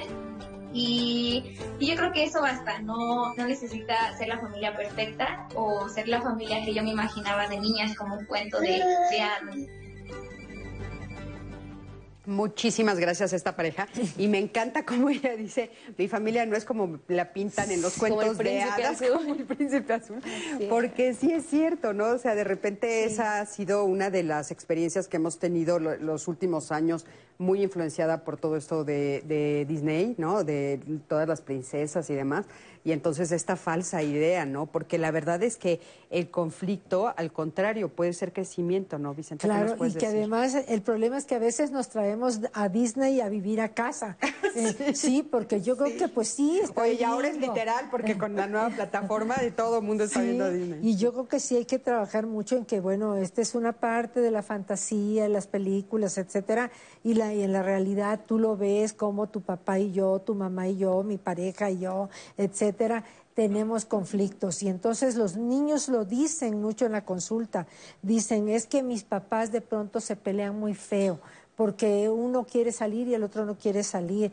Y entonces hablar de que esos conflictos no es que sean negativos, que el, problema negativo es cuando no llegamos a un acuerdo, pero cuando aprendemos a que esos conflictos nos llevan a conciliar dos mundos tan opuestos como podemos ser en las parejas, porque esta, este gran mito de que somos tan similares, tan eh, empáticos siempre, cuando a veces no puedo ser empática contigo porque me estás diciendo algo tan totalmente distinto a lo que yo creo, que esto no me, no, no me lleva a poder entenderte y que entendamos que esto puede llevar un proceso para superar ese conflicto. Hay una autora que se llama Judith Bjords que tiene un libro que se llama Las pérdidas necesarias para, continu- para continuar creciendo, para vivir y crecer. Y muchas personas dicen, ¿cómo puede uno crecer ante las pérdidas? Pues bueno, en primer lugar, después de ese enamoramiento maravilloso que tenemos en las parejas y para construir ese amor maduro, tenemos pérdidas muy grandes porque dejar de idealizarte, esto que comentaban ustedes de la idealización, es un conflicto muy grande porque qué desilusión que me casé con esa persona que yo consideraba y pones la lista de Disney ahí y te vas dando cuenta de que pues hay muchas cosas que no toleras, pero que no son tan graves como para pensar en romper con esa pareja. Claro. Sí, Sí. a mí, y, y algo que me enseñó un señor en consulta hace más de 20 años decía, mira Vicenta, yo de haber sabido que con todas tenía yo que llegar a un acuerdo, me hubiera yo quedado con la mamá de mis hijos. Porque creo que eso es algo que tenemos que enseñarle a los niños y a las niñas desde muy pequeños. Si así con tus, con tus hermanos, hermanas, amigos tienes conflictos, así vas a tener con, tus, con tu pareja en algún momento si decides tener una pareja, porque aparte hay que hablar de si decides tener una pareja, para que el conflicto no lo vean como un problema que los va a llevar a destruirse. Claro. Que hay momentos donde hay conflictos que ya son insostenibles. Claro. Qué, qué importante esto que dices, aunque bueno, es este un tema específico de las parejas, a mí me parece también muy importante, porque sí es cierto, lo que estamos oyendo ahorita es a muchas personas decir, yo no quiero vivir en pareja. Yo no elijo vivir en pareja, ¿no? Pero entonces, ¿a qué se están enfrentando las parejas jóvenes ahora? O sea, o las familias, por decirlo, las que están, como acabamos de ver estado de, de Bricia y su esposo y su hijita, o sea, ¿a qué se están enfrentando ahora? ¿Qué nuevos retos encuentran? Hay muchísimos y, y ese tema es, es esencial. Yo, yo creo que el tema en sí mismo es la cuestión del conflicto. Y ahí hay un papel fundamental que las familias tienen que jugar. eh, que tienen que jugar. Hay, hay un término técnico, se utiliza en estudios de diferente naturaleza, que le llaman socialización. ¿Qué es esto? Es todo lo que se hace o se realiza para preparar a una persona para vivir en grupo, ¿no? vivir en sociedad. Y eso es una función esencial que realizan las familias. Y creo que un, un tema complicado, como lo señaló ahorita para, por ejemplo, las, las, las generaciones jóvenes, es cómo la familia tiene que identificar, o debe ser, como lo mencionamos desde el inicio, ese puente para hacerle entender a las personas que el conflicto es parte de nuestras vidas, está ahí y nunca se va a ir. Se va a presentar de diferentes formas, en diferentes sentidos. Entonces, aquí es muy importante entender cómo se puede gestionar, ver un área de oportunidad. En ¿Te parece si regresando del corte nos los explicas? ¿Cómo podemos ver el conflicto como un área de oportunidad? Claro que nos sí. quedamos con eso, quédense con nosotros, regresando nos los va a responder eh, Roberto. Vamos a un corte, en un momentito regresamos, estamos aquí en Diálogos en Familia. ¿Tú cómo lo estás viviendo? ¿Cómo estás viviendo esto con tu familia? ¿Cómo lo estás viviendo ahora en el confinamiento?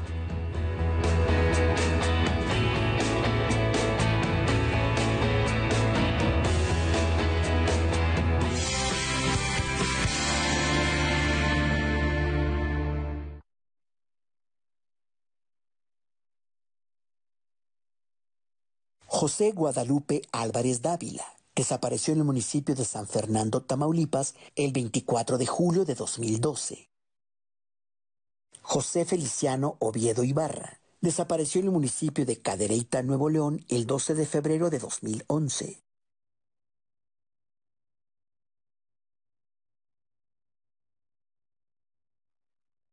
Prepárate para pasar una época llena de amor, alegría y mucha música.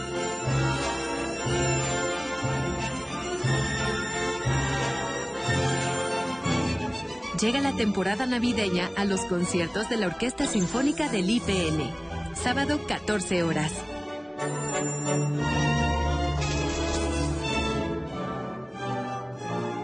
El primer ataque aéreo a Tokio fue el 24 de noviembre de 1944. ¿Y ahora? ¿Qué hacemos? ¡El puesto de ramen desapareció! Era obvio que lo haría. El ramen no se puede vender en estas circunstancias. Pues justo por eso ahora se me antoja un ramen. De alguna manera, quiero hacer algo bueno por la gente. Algo que haga feliz a todo el mundo. Una historia basada en la pareja que creó la comida más rápida del mundo, los fideos instantáneos. Mambuku, barriga llena. Lunes a viernes, 18 horas. Clasificación A. Contenido apto para todo público.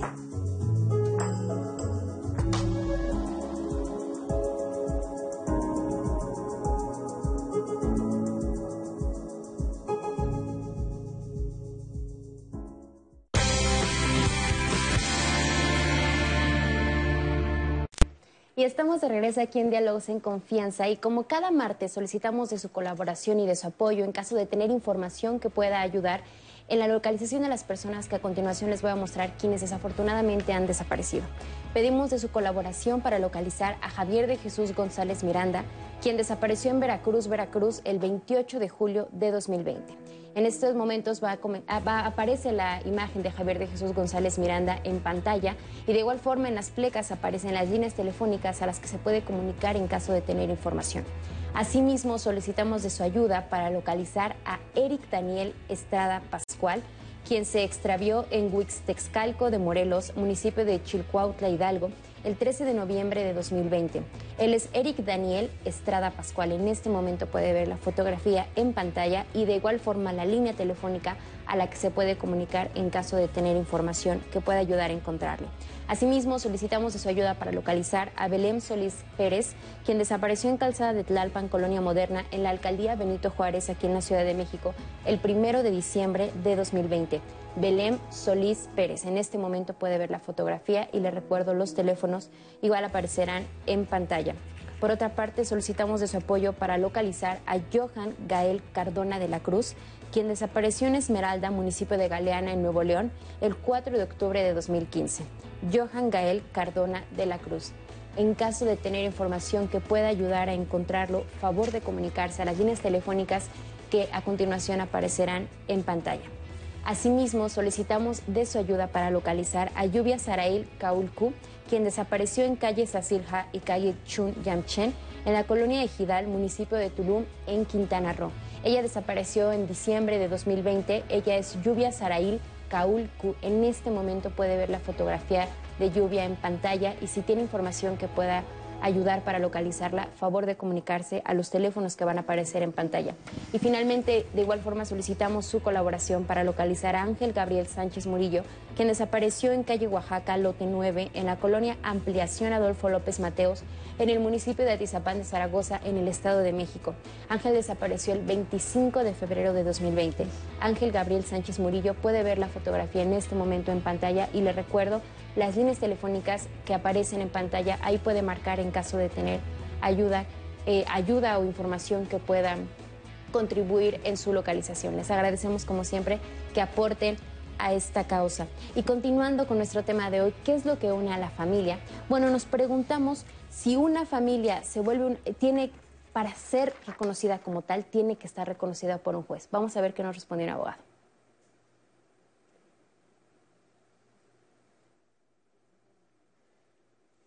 Bueno, antes de, Otra de de ir las a eso. preguntas frecuentes es eh, si es si para que exista una familia es necesario que exista un reconocimiento por parte de un juez eh, o un acta en específico. Por ejemplo, hablando es necesario que las personas se casen y tengan un acta de matrimonio para entonces hablar de una familia.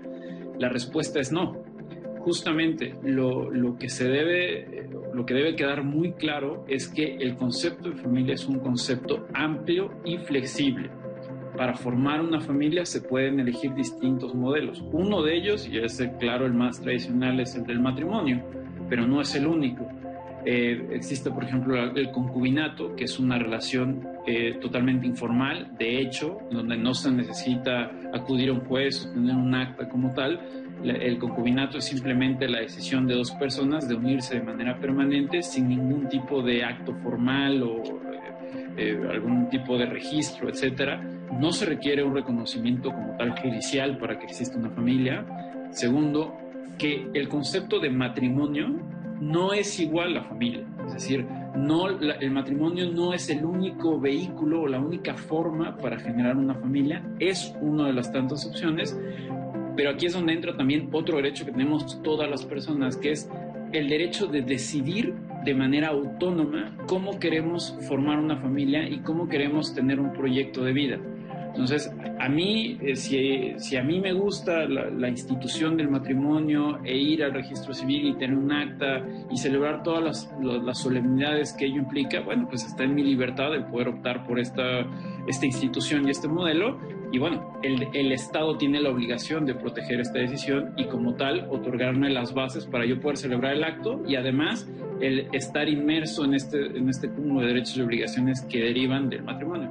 Pero si yo elijo otro modelo, como por ejemplo el concubinato, el Estado tiene la misma obligación de protegerme y yo voy a tener una serie de derechos y obligaciones que derivan independientemente de que haya optado por el matrimonio o por el concubinato.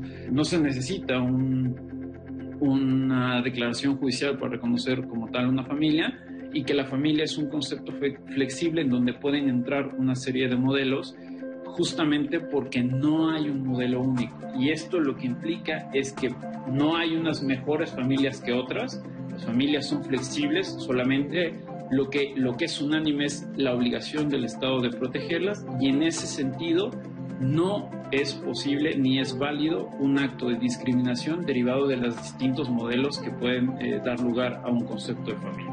Eso es muy importante. Está prohibido expresamente por la ley eh, mexicana, por la Constitución y por los tratados internacionales discriminar por algún, eh, por, digamos, por optar por distintos modelos, matrimonio, concubinato, etcétera. Todas las personas tienen derecho y la libertad de elegir cualquiera de los modelos que mejor les convenga y derivado de esa elección tienen derechos y obligaciones que deben ser protegidas y tuteladas de la misma manera por el Estado. Pues muchísimas gracias por esta información y nos quedamos platicando con Roberto justamente sobre cómo un conflicto dentro de la familia puede ser un espacio de oportunidad. Vamos a ver qué nos... Sí, pues primeramente, como se ha señalado en el caso de la violencia, creo que algo inicial es visibilizarla y reconocerla. El conflicto está ahí, está presente, va a estar siempre, desafortunadamente es una de las circunstancias humanas base que existen. Y lo primero es eso, entenderlo, platicar de ello, reconocerlo. Esto en las familias es muy importante. Ese es un primer paso creo que esencial. Y de ahí, bueno, ya respetar, inclusive en alcance de lo que ahorita señalaba el especialista, esa parte de autonomía. No hay por qué cerrarse, creo yo, también a los consejos, a eh, las recomendaciones que un especialista pueda hacer. Pero también creo que es muy importante que cada familia vaya eh, sensibilizándose sobre este punto, no solo entenderlo, sensibilizarte sobre el mismo y que en consecuencia se traten de ir construyendo eh, lógicas que obviamente pues prioricen la pacificación, que prioricen eh, la empatía, el diálogo, para comprender que ahí están los conflictos y ver como familia, de acuerdo a nuestras posibilidades, necesidades o a nuestra óptica, cómo podemos establecer medios para ir resolviendo esos conflictos. y es una oportunidad básica. Bien, bien importante, ¿no? Porque de repente eso es también lo que sucede, que hay familias que tradicionalmente se decía, eh, no te pelees en frente de otros miembros de la familia, ya sean tus hijos o otros miembros de la familia, eso se tiene que hacer en privado, pero eso como que le hizo daño un poco a esta idea de que el conflicto puede ser un área de oportunidad, porque entonces los conflictos nos dan pánico, no sabemos cómo enfrentarlos, no tenemos las herramientas, ¿no? Así es, también aplica eh, la dimensión de transparencia, ¿no? En todo esto. O sea, digo, como cualquier organización e institución social, la transparencia es algo muy importante que también es algo que incluso en los testimonios se oye que afecta mucho esos sentires, esas, esas cuestiones más profundas al interior de las relaciones familiares, los secretos, los encubrimientos, eh, no lo hables, no lo digas, ¿no? O, o esa no permisividad de mostrar emociones que no pudieran ser tan positivas, ¿no? Y esas, me parece que es un gran avance. Lo que veíamos en el testimonio con el matrimonio, la, pareja joven, que van construyendo día con día, ¿no? Se van conociendo y por ahí pues también hay parejas, digo, mis papás también lo, lo dicen, ¿no? Mi mamá, mi papá, nunca terminas de conocer a las personas, es decir, el, el, conocimiento, el autoconocimiento es un trabajo, pero el conocimiento de la, de la otredad, ¿no? Y de con quién vives, con quién a quién amas, con quién te acuestas, quién te protege y proteges, pues también es un conocimiento que se construye día con día. Pero aparte me parece como muy importante eso, eso tenerlo como muy claro. O sea, el reto es todos los días. Cada, o sea, nunca has vivido con tu pareja el 2021. Nunca lo has vivido. Exacto. O sea, lo estamos empezando a vivir, entonces no sabemos cómo nos va a ir, cómo vamos a reaccionar. Siempre vamos a estar en nuevas situaciones, en nuevas circunstancias, entre, eh, frente a nuevos retos y cada uno de esos, pues hay que brincarlos, como bien dice Vicenta, ¿no? O sea, y así es como logras tantos años juntos. Oigan, eh, preguntamos en Twitter, otra de las preguntas que hicimos fue, ¿algún amigo ha sido tan importante que ahora es parte de tu familia? Vamos a ver qué nos contestaron. Vamos a ver la encuesta cómo está. Sí, como hermanos, el 92%. Fíjense, no solo amistad, el 8%. ¿Algún amigo ha sido tan importante que ahora es parte de tu familia? Fíjense qué interesante la respuesta. Y yo creo que, pues, es como mucho más común de lo que nos imaginamos, ¿no? ¿Tú tienes algún amigo, alguna amiga que consideras parte de tu familia? Varios, varios y algunos de, bueno, incluso me acabo de reencontrar con amigas que estudiamos para secretarias y terminamos hace 52 años y nos estamos contando anécdotas que, que yo digo, qué maravillosa oportunidad la que tuvimos de crecer juntas en esa adolescencia y que ahorita nos estamos contando las historias de qué ha pasado en estos 52 años que no nos hemos visto y que algunas casadas, otras divorciadas, otras viudas, las condiciones en que cada una ha vivido su propia historia, ¿sí?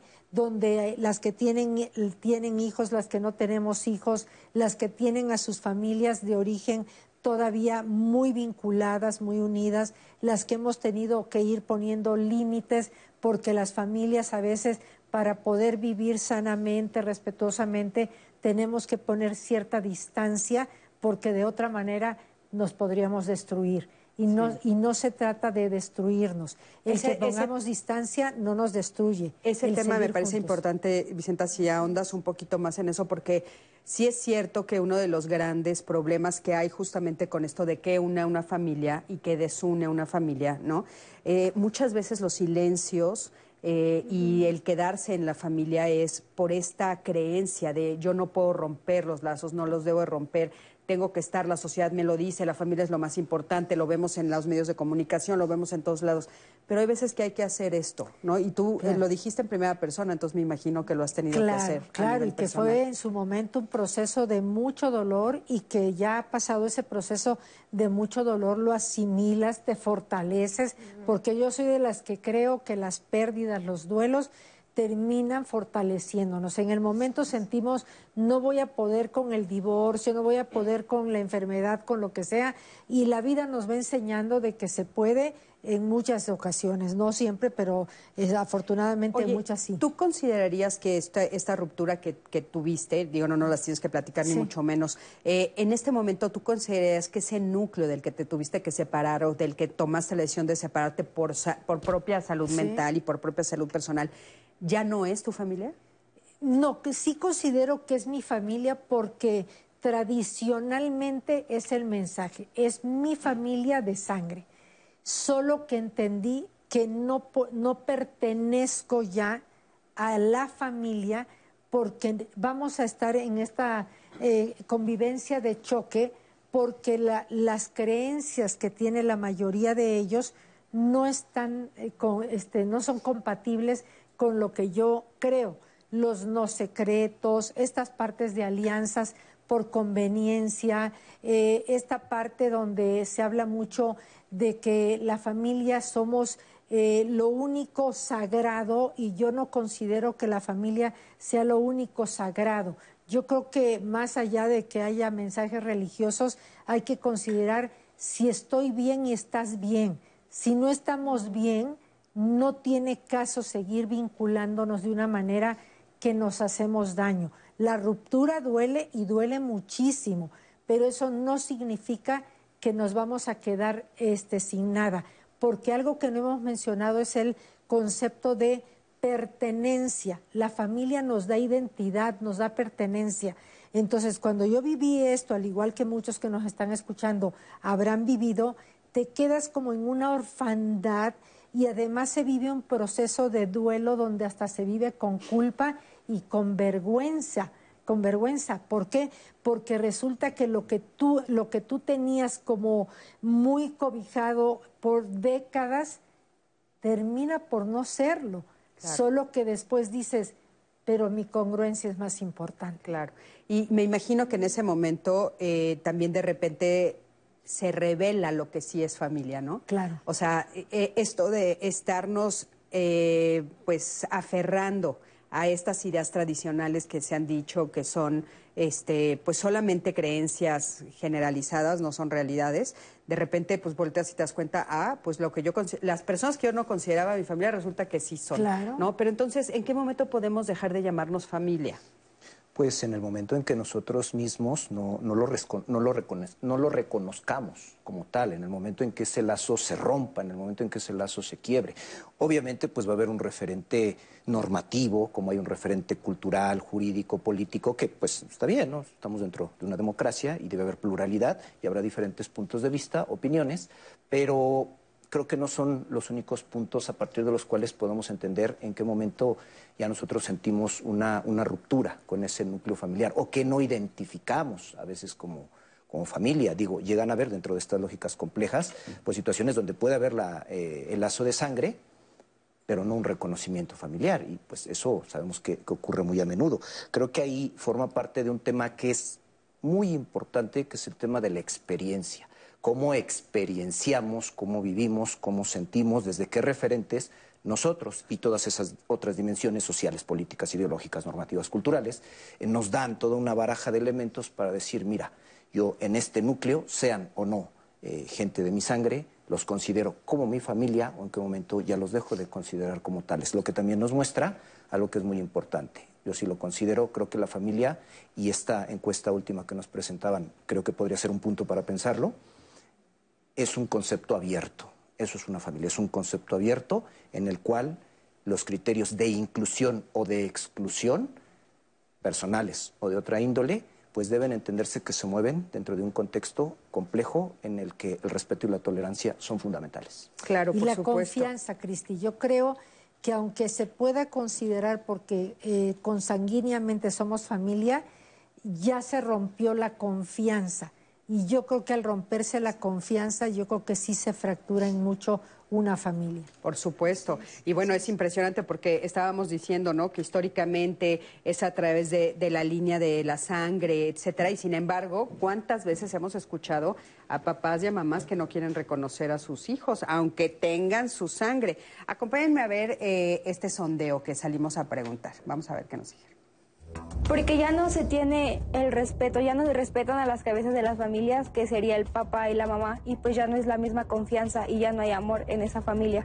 Porque se pierde la confianza o el mismo respeto que se tienen entre sí. Dejaría de ser familia cuando muchas veces se pelean por herencias, cuando vienen este, peleas por rencores, por resentimientos, por traiciones. Una familia dejaría de tener ese vínculo porque existen deslealtades, existen traiciones o faltas a los valores que ese mismo vínculo formó.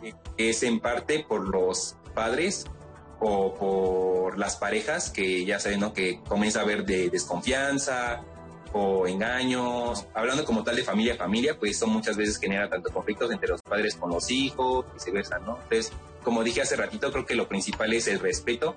Si no hay respeto, creo que es lo que genera que más fácilmente una familia se desintegre.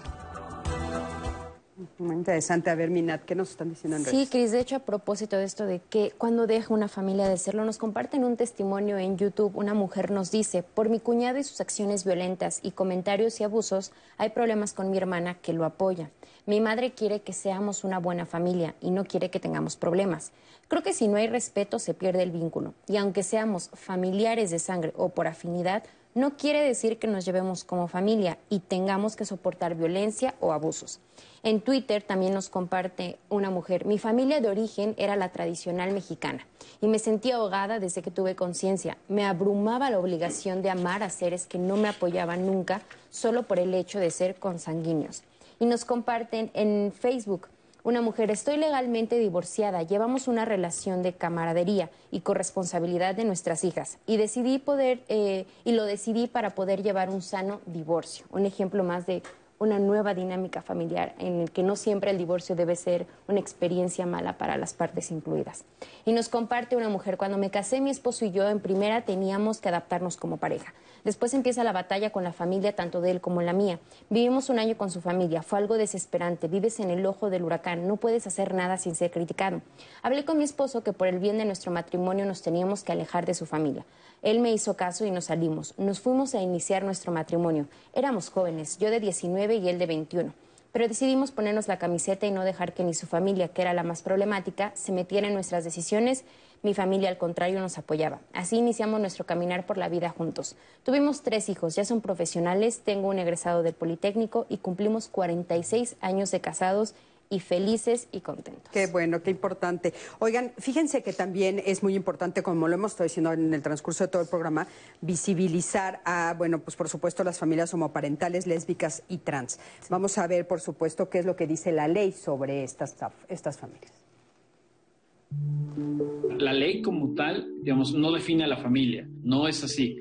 Por el contrario, lo que sí establece la ley Primero, eh, y es uno de los mandatos más importantes que tiene la Constitución, es que está prohibido discriminar por razones de, de, género, por razones de preferencias sexuales, orientación sexual, por razones de salud, por razones de etnia, etc. Esto quiere decir que las personas eh, homosexuales, lésbico, trans, tienen exactamente los mismos derechos que tienen las personas heterosexuales.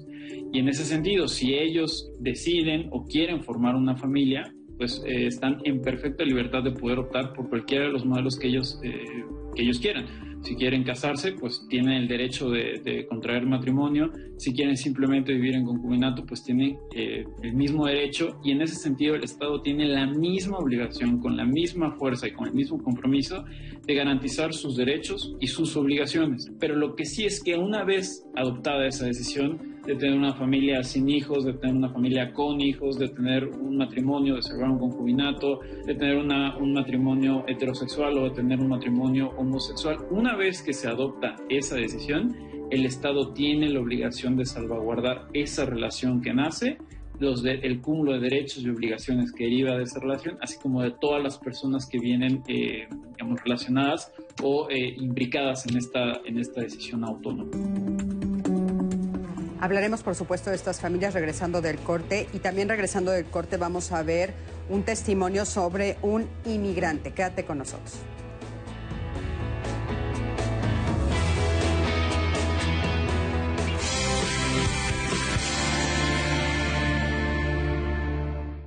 Ay, ahorita.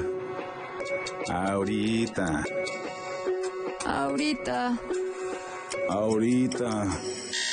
Ahora. No dejes al último lo que puedes hacer ahora. Para votar en las elecciones más grandes de la historia tienes que tener tu INE actualizada. Tramítala o actualízala. El último día es el 10 de febrero de 2021. Te vamos a cuidar. Ven con cubrebocas. Contamos todas, contamos todos. INE.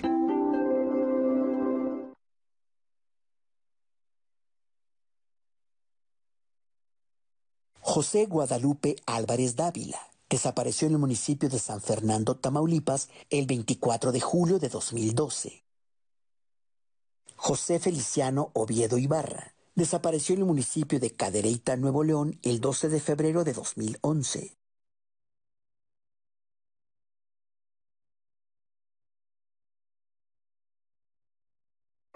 Ay, ahorita. Ahorita. Ahorita. Ahorita. Ahora. No dejes al último lo que puedes hacer ahora. Para votar en las elecciones más grandes de la historia tienes que tener tu INE actualizada. Tramítala o actualízala. El último día es el 10 de febrero de 2021. Te vamos a cuidar. Ven con cubrebocas. Contamos todas, contamos todos. INE. En Morena estamos unidos para sumar ideas, esfuerzos y esperanzas. La lucha nos reúne y nuestra diversidad nos fortalece. Juntas convertiremos los retos en victorias. Juntos vamos a consolidar la cuarta transformación. Este movimiento avanza con honestidad y austeridad, en el barrio y en el campo. Con millones de manos, mentes y corazones, este partido le pertenece al pueblo. Cuando gana Morena, gana el pueblo de México. Morena, Morena nos prometió que iba a barrer de arriba hacia abajo y lo cumplió. Barrió con ahorros de México. Barrió con los medicamentos.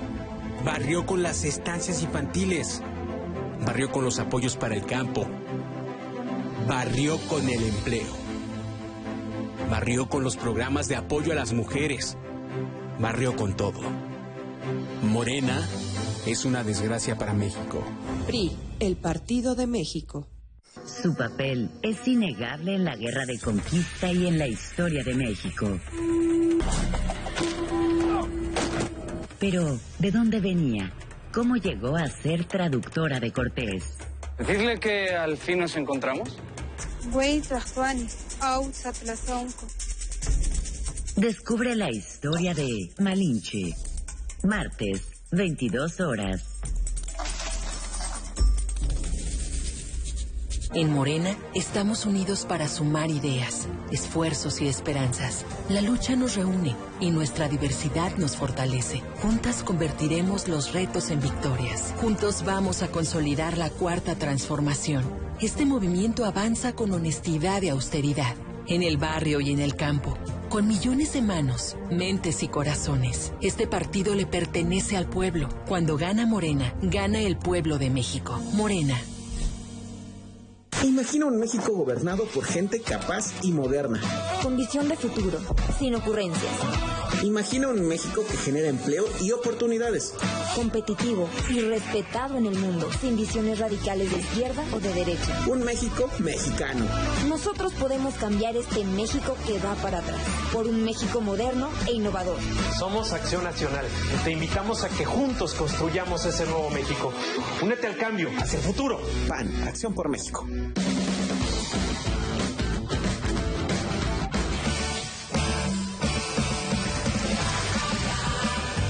Alexia Ávila se mete a todos los rincones para investigar temas no tan conocidos que son sorprendentes. De todo. Lunes a jueves, 18.30 horas.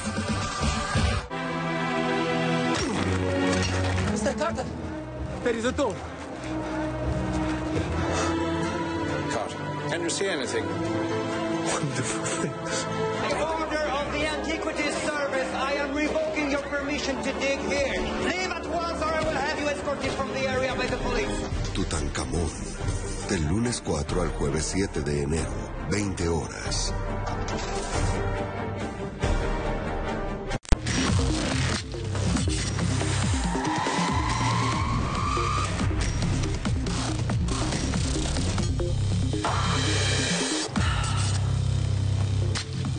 Buenos días, bienvenidos a Cada Hora en la Hora. El subsecretario de Prevención y Promoción de la Salud, Hugo López Gatel, explicó que con 20% de la cobertura en vacunación contra el COVID-19, la mortalidad en México se reducirá 80%. Dijo que al priorizar la aplicación por las edades, la ganancia será acelerada. El funcionario también destacó que México es el país número 13 con más vacunas anti-COVID aplicadas a nivel mundial producto de haber identificado desde el principio la oportunidad de tener vacunación y de no esperar a que aparecieran las vacunas, de tener una actividad eh, muy importante de búsqueda de vacunas, de establecer convenios, luego precontratos, luego contratos un nuevo cargamento con más de 53 mil dosis de la vacuna contra el coronavirus desarrollada por Pfizer BioNTech llegó esta mañana a los aeropuertos de la Ciudad de México y de Monterrey, informó el gobierno federal. La Secretaría de Salud detalló que del total de dosis, 44.850 se distribuirán en la Ciudad de México y 8.755 en Coahuila. La Guardia Nacional participará en la vigilancia del traslado del antígeno durante el plan de vacunación y tome sus previsiones. Se pronostican lluvias puntuales muy fuertes en Veracruz, vientos fuertes en el noreste del país y ambiente muy frío en estados del norte y centro de la República. Se prevén temperaturas muy bajas durante la mañana y tarde-noche en los estados de la Mesa del Norte y Mesa Central, incluyendo el Valle de México. En esta última región se espera cielo parcialmente nublado y sin lluvia. Vamos con información internacional.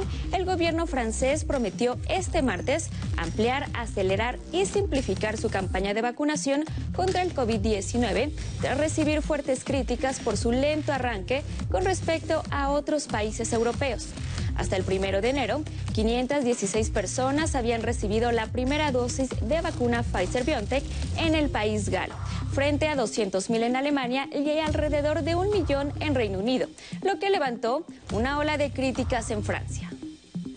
Y en la cultura, el escritor británico de origen japonés, Kazuo Ishiguro, Premio Nobel de Literatura 2017, publicará en marzo próximo su nueva novela de ciencia ficción, Clara y el Sol. Esto es todo en cada hora en la hora.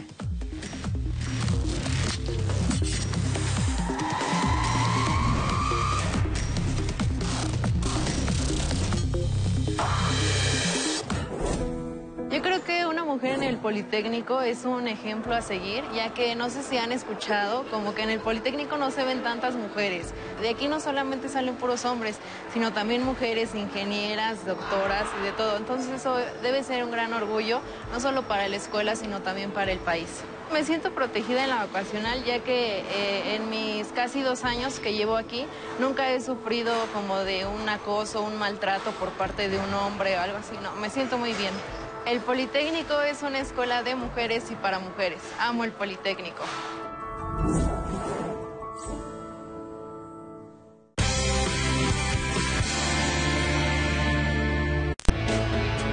¿Qué es lo que define a un grupo de personas para que se pueda llamar o ser llamado familia? Vicenta.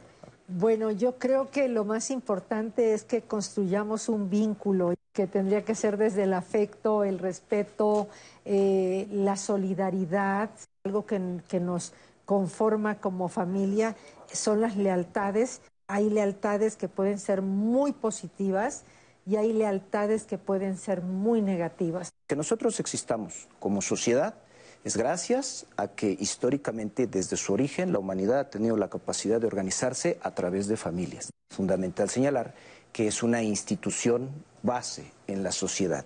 Ese papel fundamental de mediación que tienen las familias entre lo que es el ser humano como grupo, como colectividad y como individuos. La familia es conexión, seguridad y refugio. A mí me gusta mucho la idea de prácticas que las veo muy vinculadas a la protección psico y socioafectiva que se puede dar al interior de la familia. La garantía de los derechos sociales fundamentales, como la educación y todo, tiene un, su principio o su esencia quizá más ética al interior de la familia. La familia tradicional que hemos conocido, al menos yo desde niña, ¿no? Yo soy mayor que todos ustedes, eh, pues hemos hablado de cómo era un papá, una mamá y a fuerza tener hijos. Pero más allá de la familia tradicional, pues vamos a encontrar que se abrió un abanico empieza a darse eh, los nuevos matrimonios, tus hijos, mis hijos, los nuestros, empezamos a ver que están los matrimonios del mismo género, lo cual me parece que es una gran aportación que ha hecho la sociedad cuatro modelos muy básicos. Tenemos lo que son tanto familias de corte permisivo, las permisivas, como las que son más restrictivas, ¿no? Familias que son más aperturadas, pues vamos a decir, a la diversidad, a la otredad, aquellas que pues siguen modelos muy rígidos, muy estrictos, ¿no? Muy, tradicionales, ¿no? De aquellas familias que están más abiertas a la afectividad. Estar o cohabitar o conformar una familia como parte de un derecho tenga en su esencia un proyecto de vida en común. Mi esposa y yo somos una familia mexicana, radicamos en la ciudad de Nueva York con cuatro hijos americanos, ciudadanos americanos. Tengo aproximadamente 17, 17, 18 años, llegué a este país en el 2001.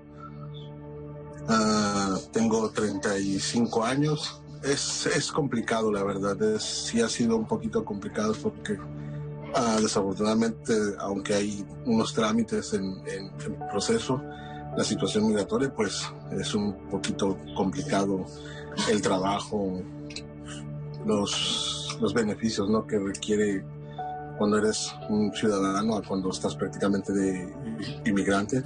También uno tiene que superarse y se ha ido superando uno poco a poco. Eh, vas aprendiendo, tienes que conocer un poquito, también aprender el idioma de acá para que se te haga un poquito más facilidad. Es, una, es una gran ventaja, ¿no? El que ellos hayan nacido aquí también, porque no tienen que padecer la situación a veces que uno como inmigrante padece yo que vivía allá y que tuve a mi padre y a mi madre, trato de seguir ese ejemplo, ¿no? Darles ese mismo ejemplo a ellos, criarlos de la misma manera que, que nos criaron a nosotros, con disciplina, este, con todo ¿no? lo que requiere una crianza. Entonces, en ese aspecto trato de, de hacer lo mismo que tal vez como me criaron a mí. Lo más difícil que yo puedo decirte tal vez en el aspecto de nosotros por nuestras situaciones, la convivencia que yo pudiera tener con ellos, con mi familia, ¿no? Desafortunadamente mis padres están en México. A mi madre la perdí en el 2019, que ha sido una de las cosas más duras. Y ahora que tengo mi familia, pues eso, ¿no? Que ellos no puedan conocer a, mi papá, mi hermana. Entonces ahora lo único que tratamos es, ¿qué te digo? Con la nueva tecnología que hay y todo esto, pues que mi familia de México los conozca a ellos también tener esa convivencia, ¿no? Y esos, esas cosas que, que nosotros vivíamos en México, de igual manera, te digo, tratamos de inculcarle todo lo que, como nosotros como, como mexicanos, ¿no? Nuestras tradiciones, nuestras fiestas, se les platicamos, en cualquier lugar en internet buscas cosas para que vean, ¿no?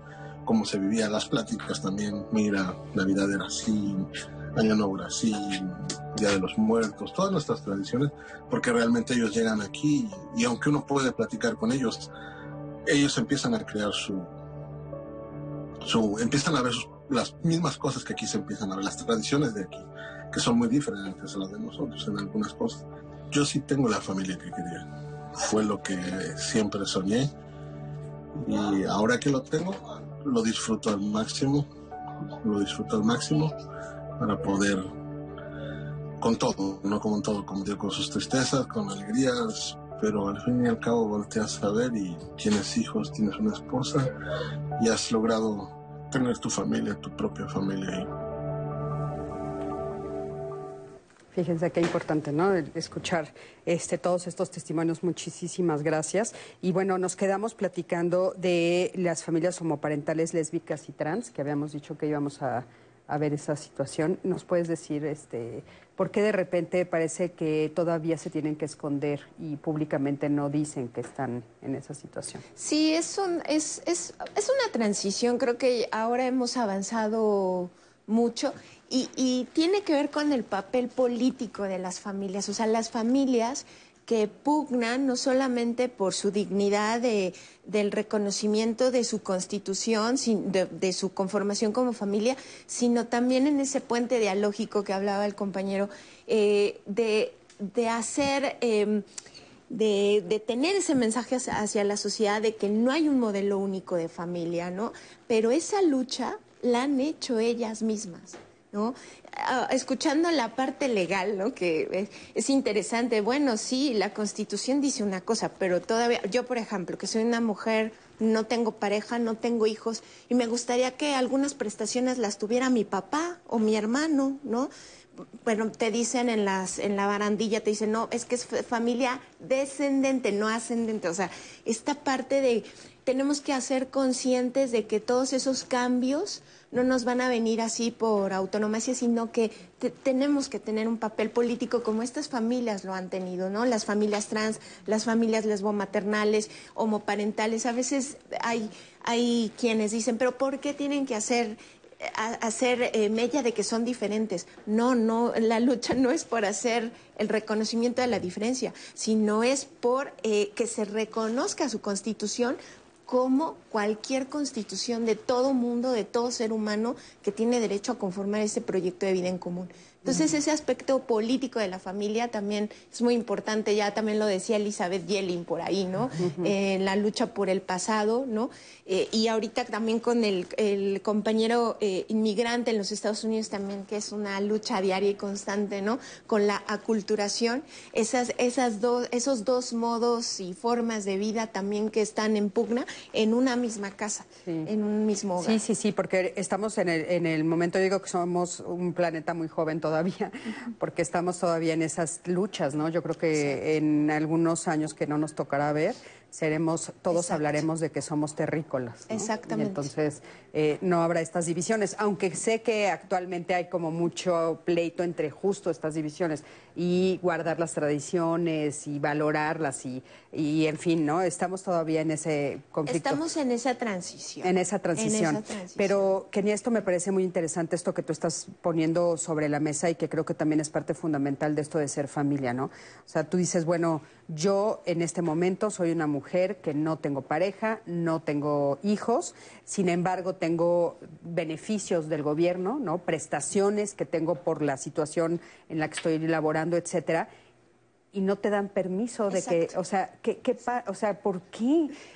¿Sabes? Nunca lo habíamos eh, puesto como sobre la mesa, me parece súper interesante, porque entonces también es discriminación, o sea, también es falta de tus propios derechos, o sea, entonces todas las personas que no están formando una familia como la ley lo está estipulando, entonces eh, también se están viendo atropelladas. Por supuesto, y por eso decía que, que esto es una lucha política. También tenemos que aprender mucho de estas familias eh, trans, lesbomaternales, homoparentales, porque su lucha ha sido no solamente diaria, sino en garantizar sus derechos sociales, sobre todo que es lo, la, una parte central, ¿no?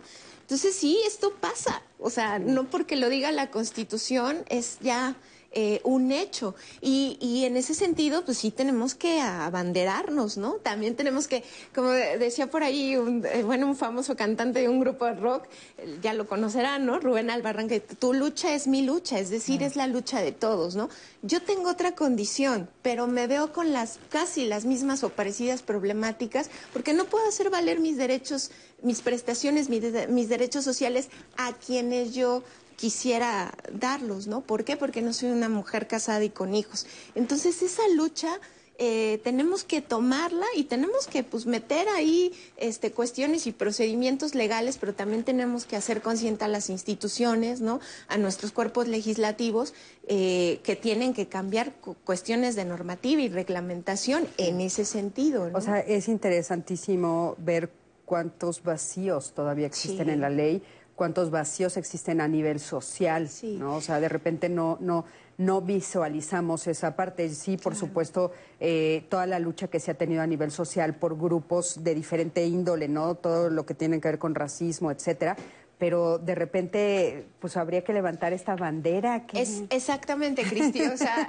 no, no, no quedarnos calladas o callados, ¿no? No, no, lo digo como mujer solamente, hay hombres también que están en esa condición. Claro. Entonces, eh, no, no quedarnos callados y no pensar que, no, ya, ahí ya se llegó el tope de, de nuestros derechos. No, es una lucha diaria y constante. Estamos en una época de transición en donde cambiar las instituciones mucho depende de nosotros. Claro. Ahora, a mí me gustaría preguntarte, o sea, una de las razones por las cuales eh, no se dice públicamente muchas de las situaciones o las circunstancias en las que estamos viviendo, no me incluyo en, en esto que estoy diciendo, tiene que ver porque tenemos mucho miedo al rechazo. Claro. O sea, ¿a ti crees que te pasa a veces lo mismo en este sentido de no levantar la, la, mano y decir, pues sí, soy soltera y porque quiero y no tengo hijos porque así lo decidí hasta hoy, etcétera, etcétera? O sea, ¿te sientes a veces como, como discriminada?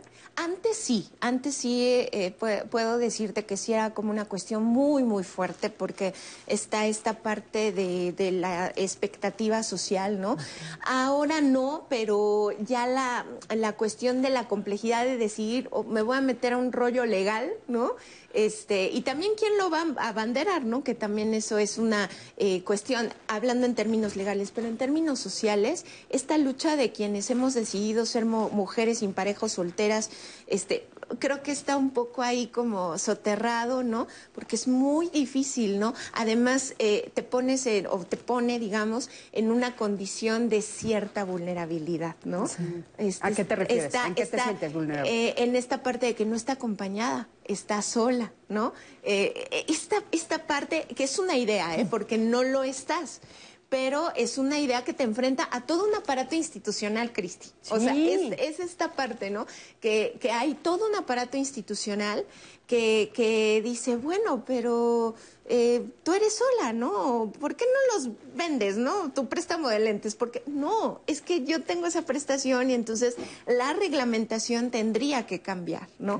Pero no hay una, digamos, no hay un movimiento hasta ahorita en México así muy visible, ¿no? No. Eh, entonces, por ejemplo, tu préstamo de lentes, ahorita estás diciendo, por decir, una cosa, ¿se pierde? Sí, se pierde. Yo ya lo tengo y yo quisiera eh, pasárselo a mi hermano, por ejemplo, ¿no? No, porque no es mi hijo. Ok, si fuera tu hijo sí lo podrías pasar, si fuera tu pareja la podrías pasar. o sea, porque actualmente no importa si es hombre o mujer, lo podrías pasar. Que ahí está el modelo heteronormativo, ¿no? Eh, heteropatriarcal, ¿no? Operando en un procedimiento institucional. Híjole, por favor, nos escuchen, que escuchen esto que está. Es que de repente de veras a mí me asombra lo que, lo que se revela a veces en esta mesa que me parece muy rico para que de veras estemos caminando en otro sentido. Nat, ¿qué nos están diciendo en redes? De hecho, en este mismo sentido de lo que mencionan, nos llega un testimonio en YouTube donde nos dicen, mi familia de origen critica mi decisión de no querer tener hijos. Llevo 10 años de casada, decidí alejarme de mi familia porque, como dicen los especialistas, es mejor poner distancia a estar escuchando ofensas.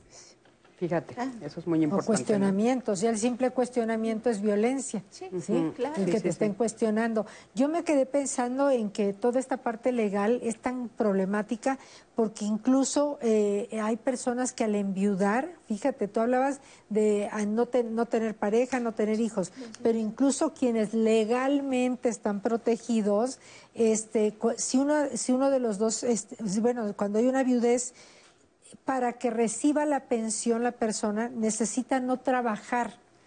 Y yo digo, eso no podría ser, porque si a mí me tocara ser viuda y a mí y que me, que, que me lo han planteado, bueno, es que si usted a tal edad tiene derecho a esta prestación, pero necesitaría no tener ingresos. O sea, tendría que perder mi identidad. Y yo digo, ¿cómo creen que voy a perder algo que yo he construido toda una vida para mí? ¿Sí?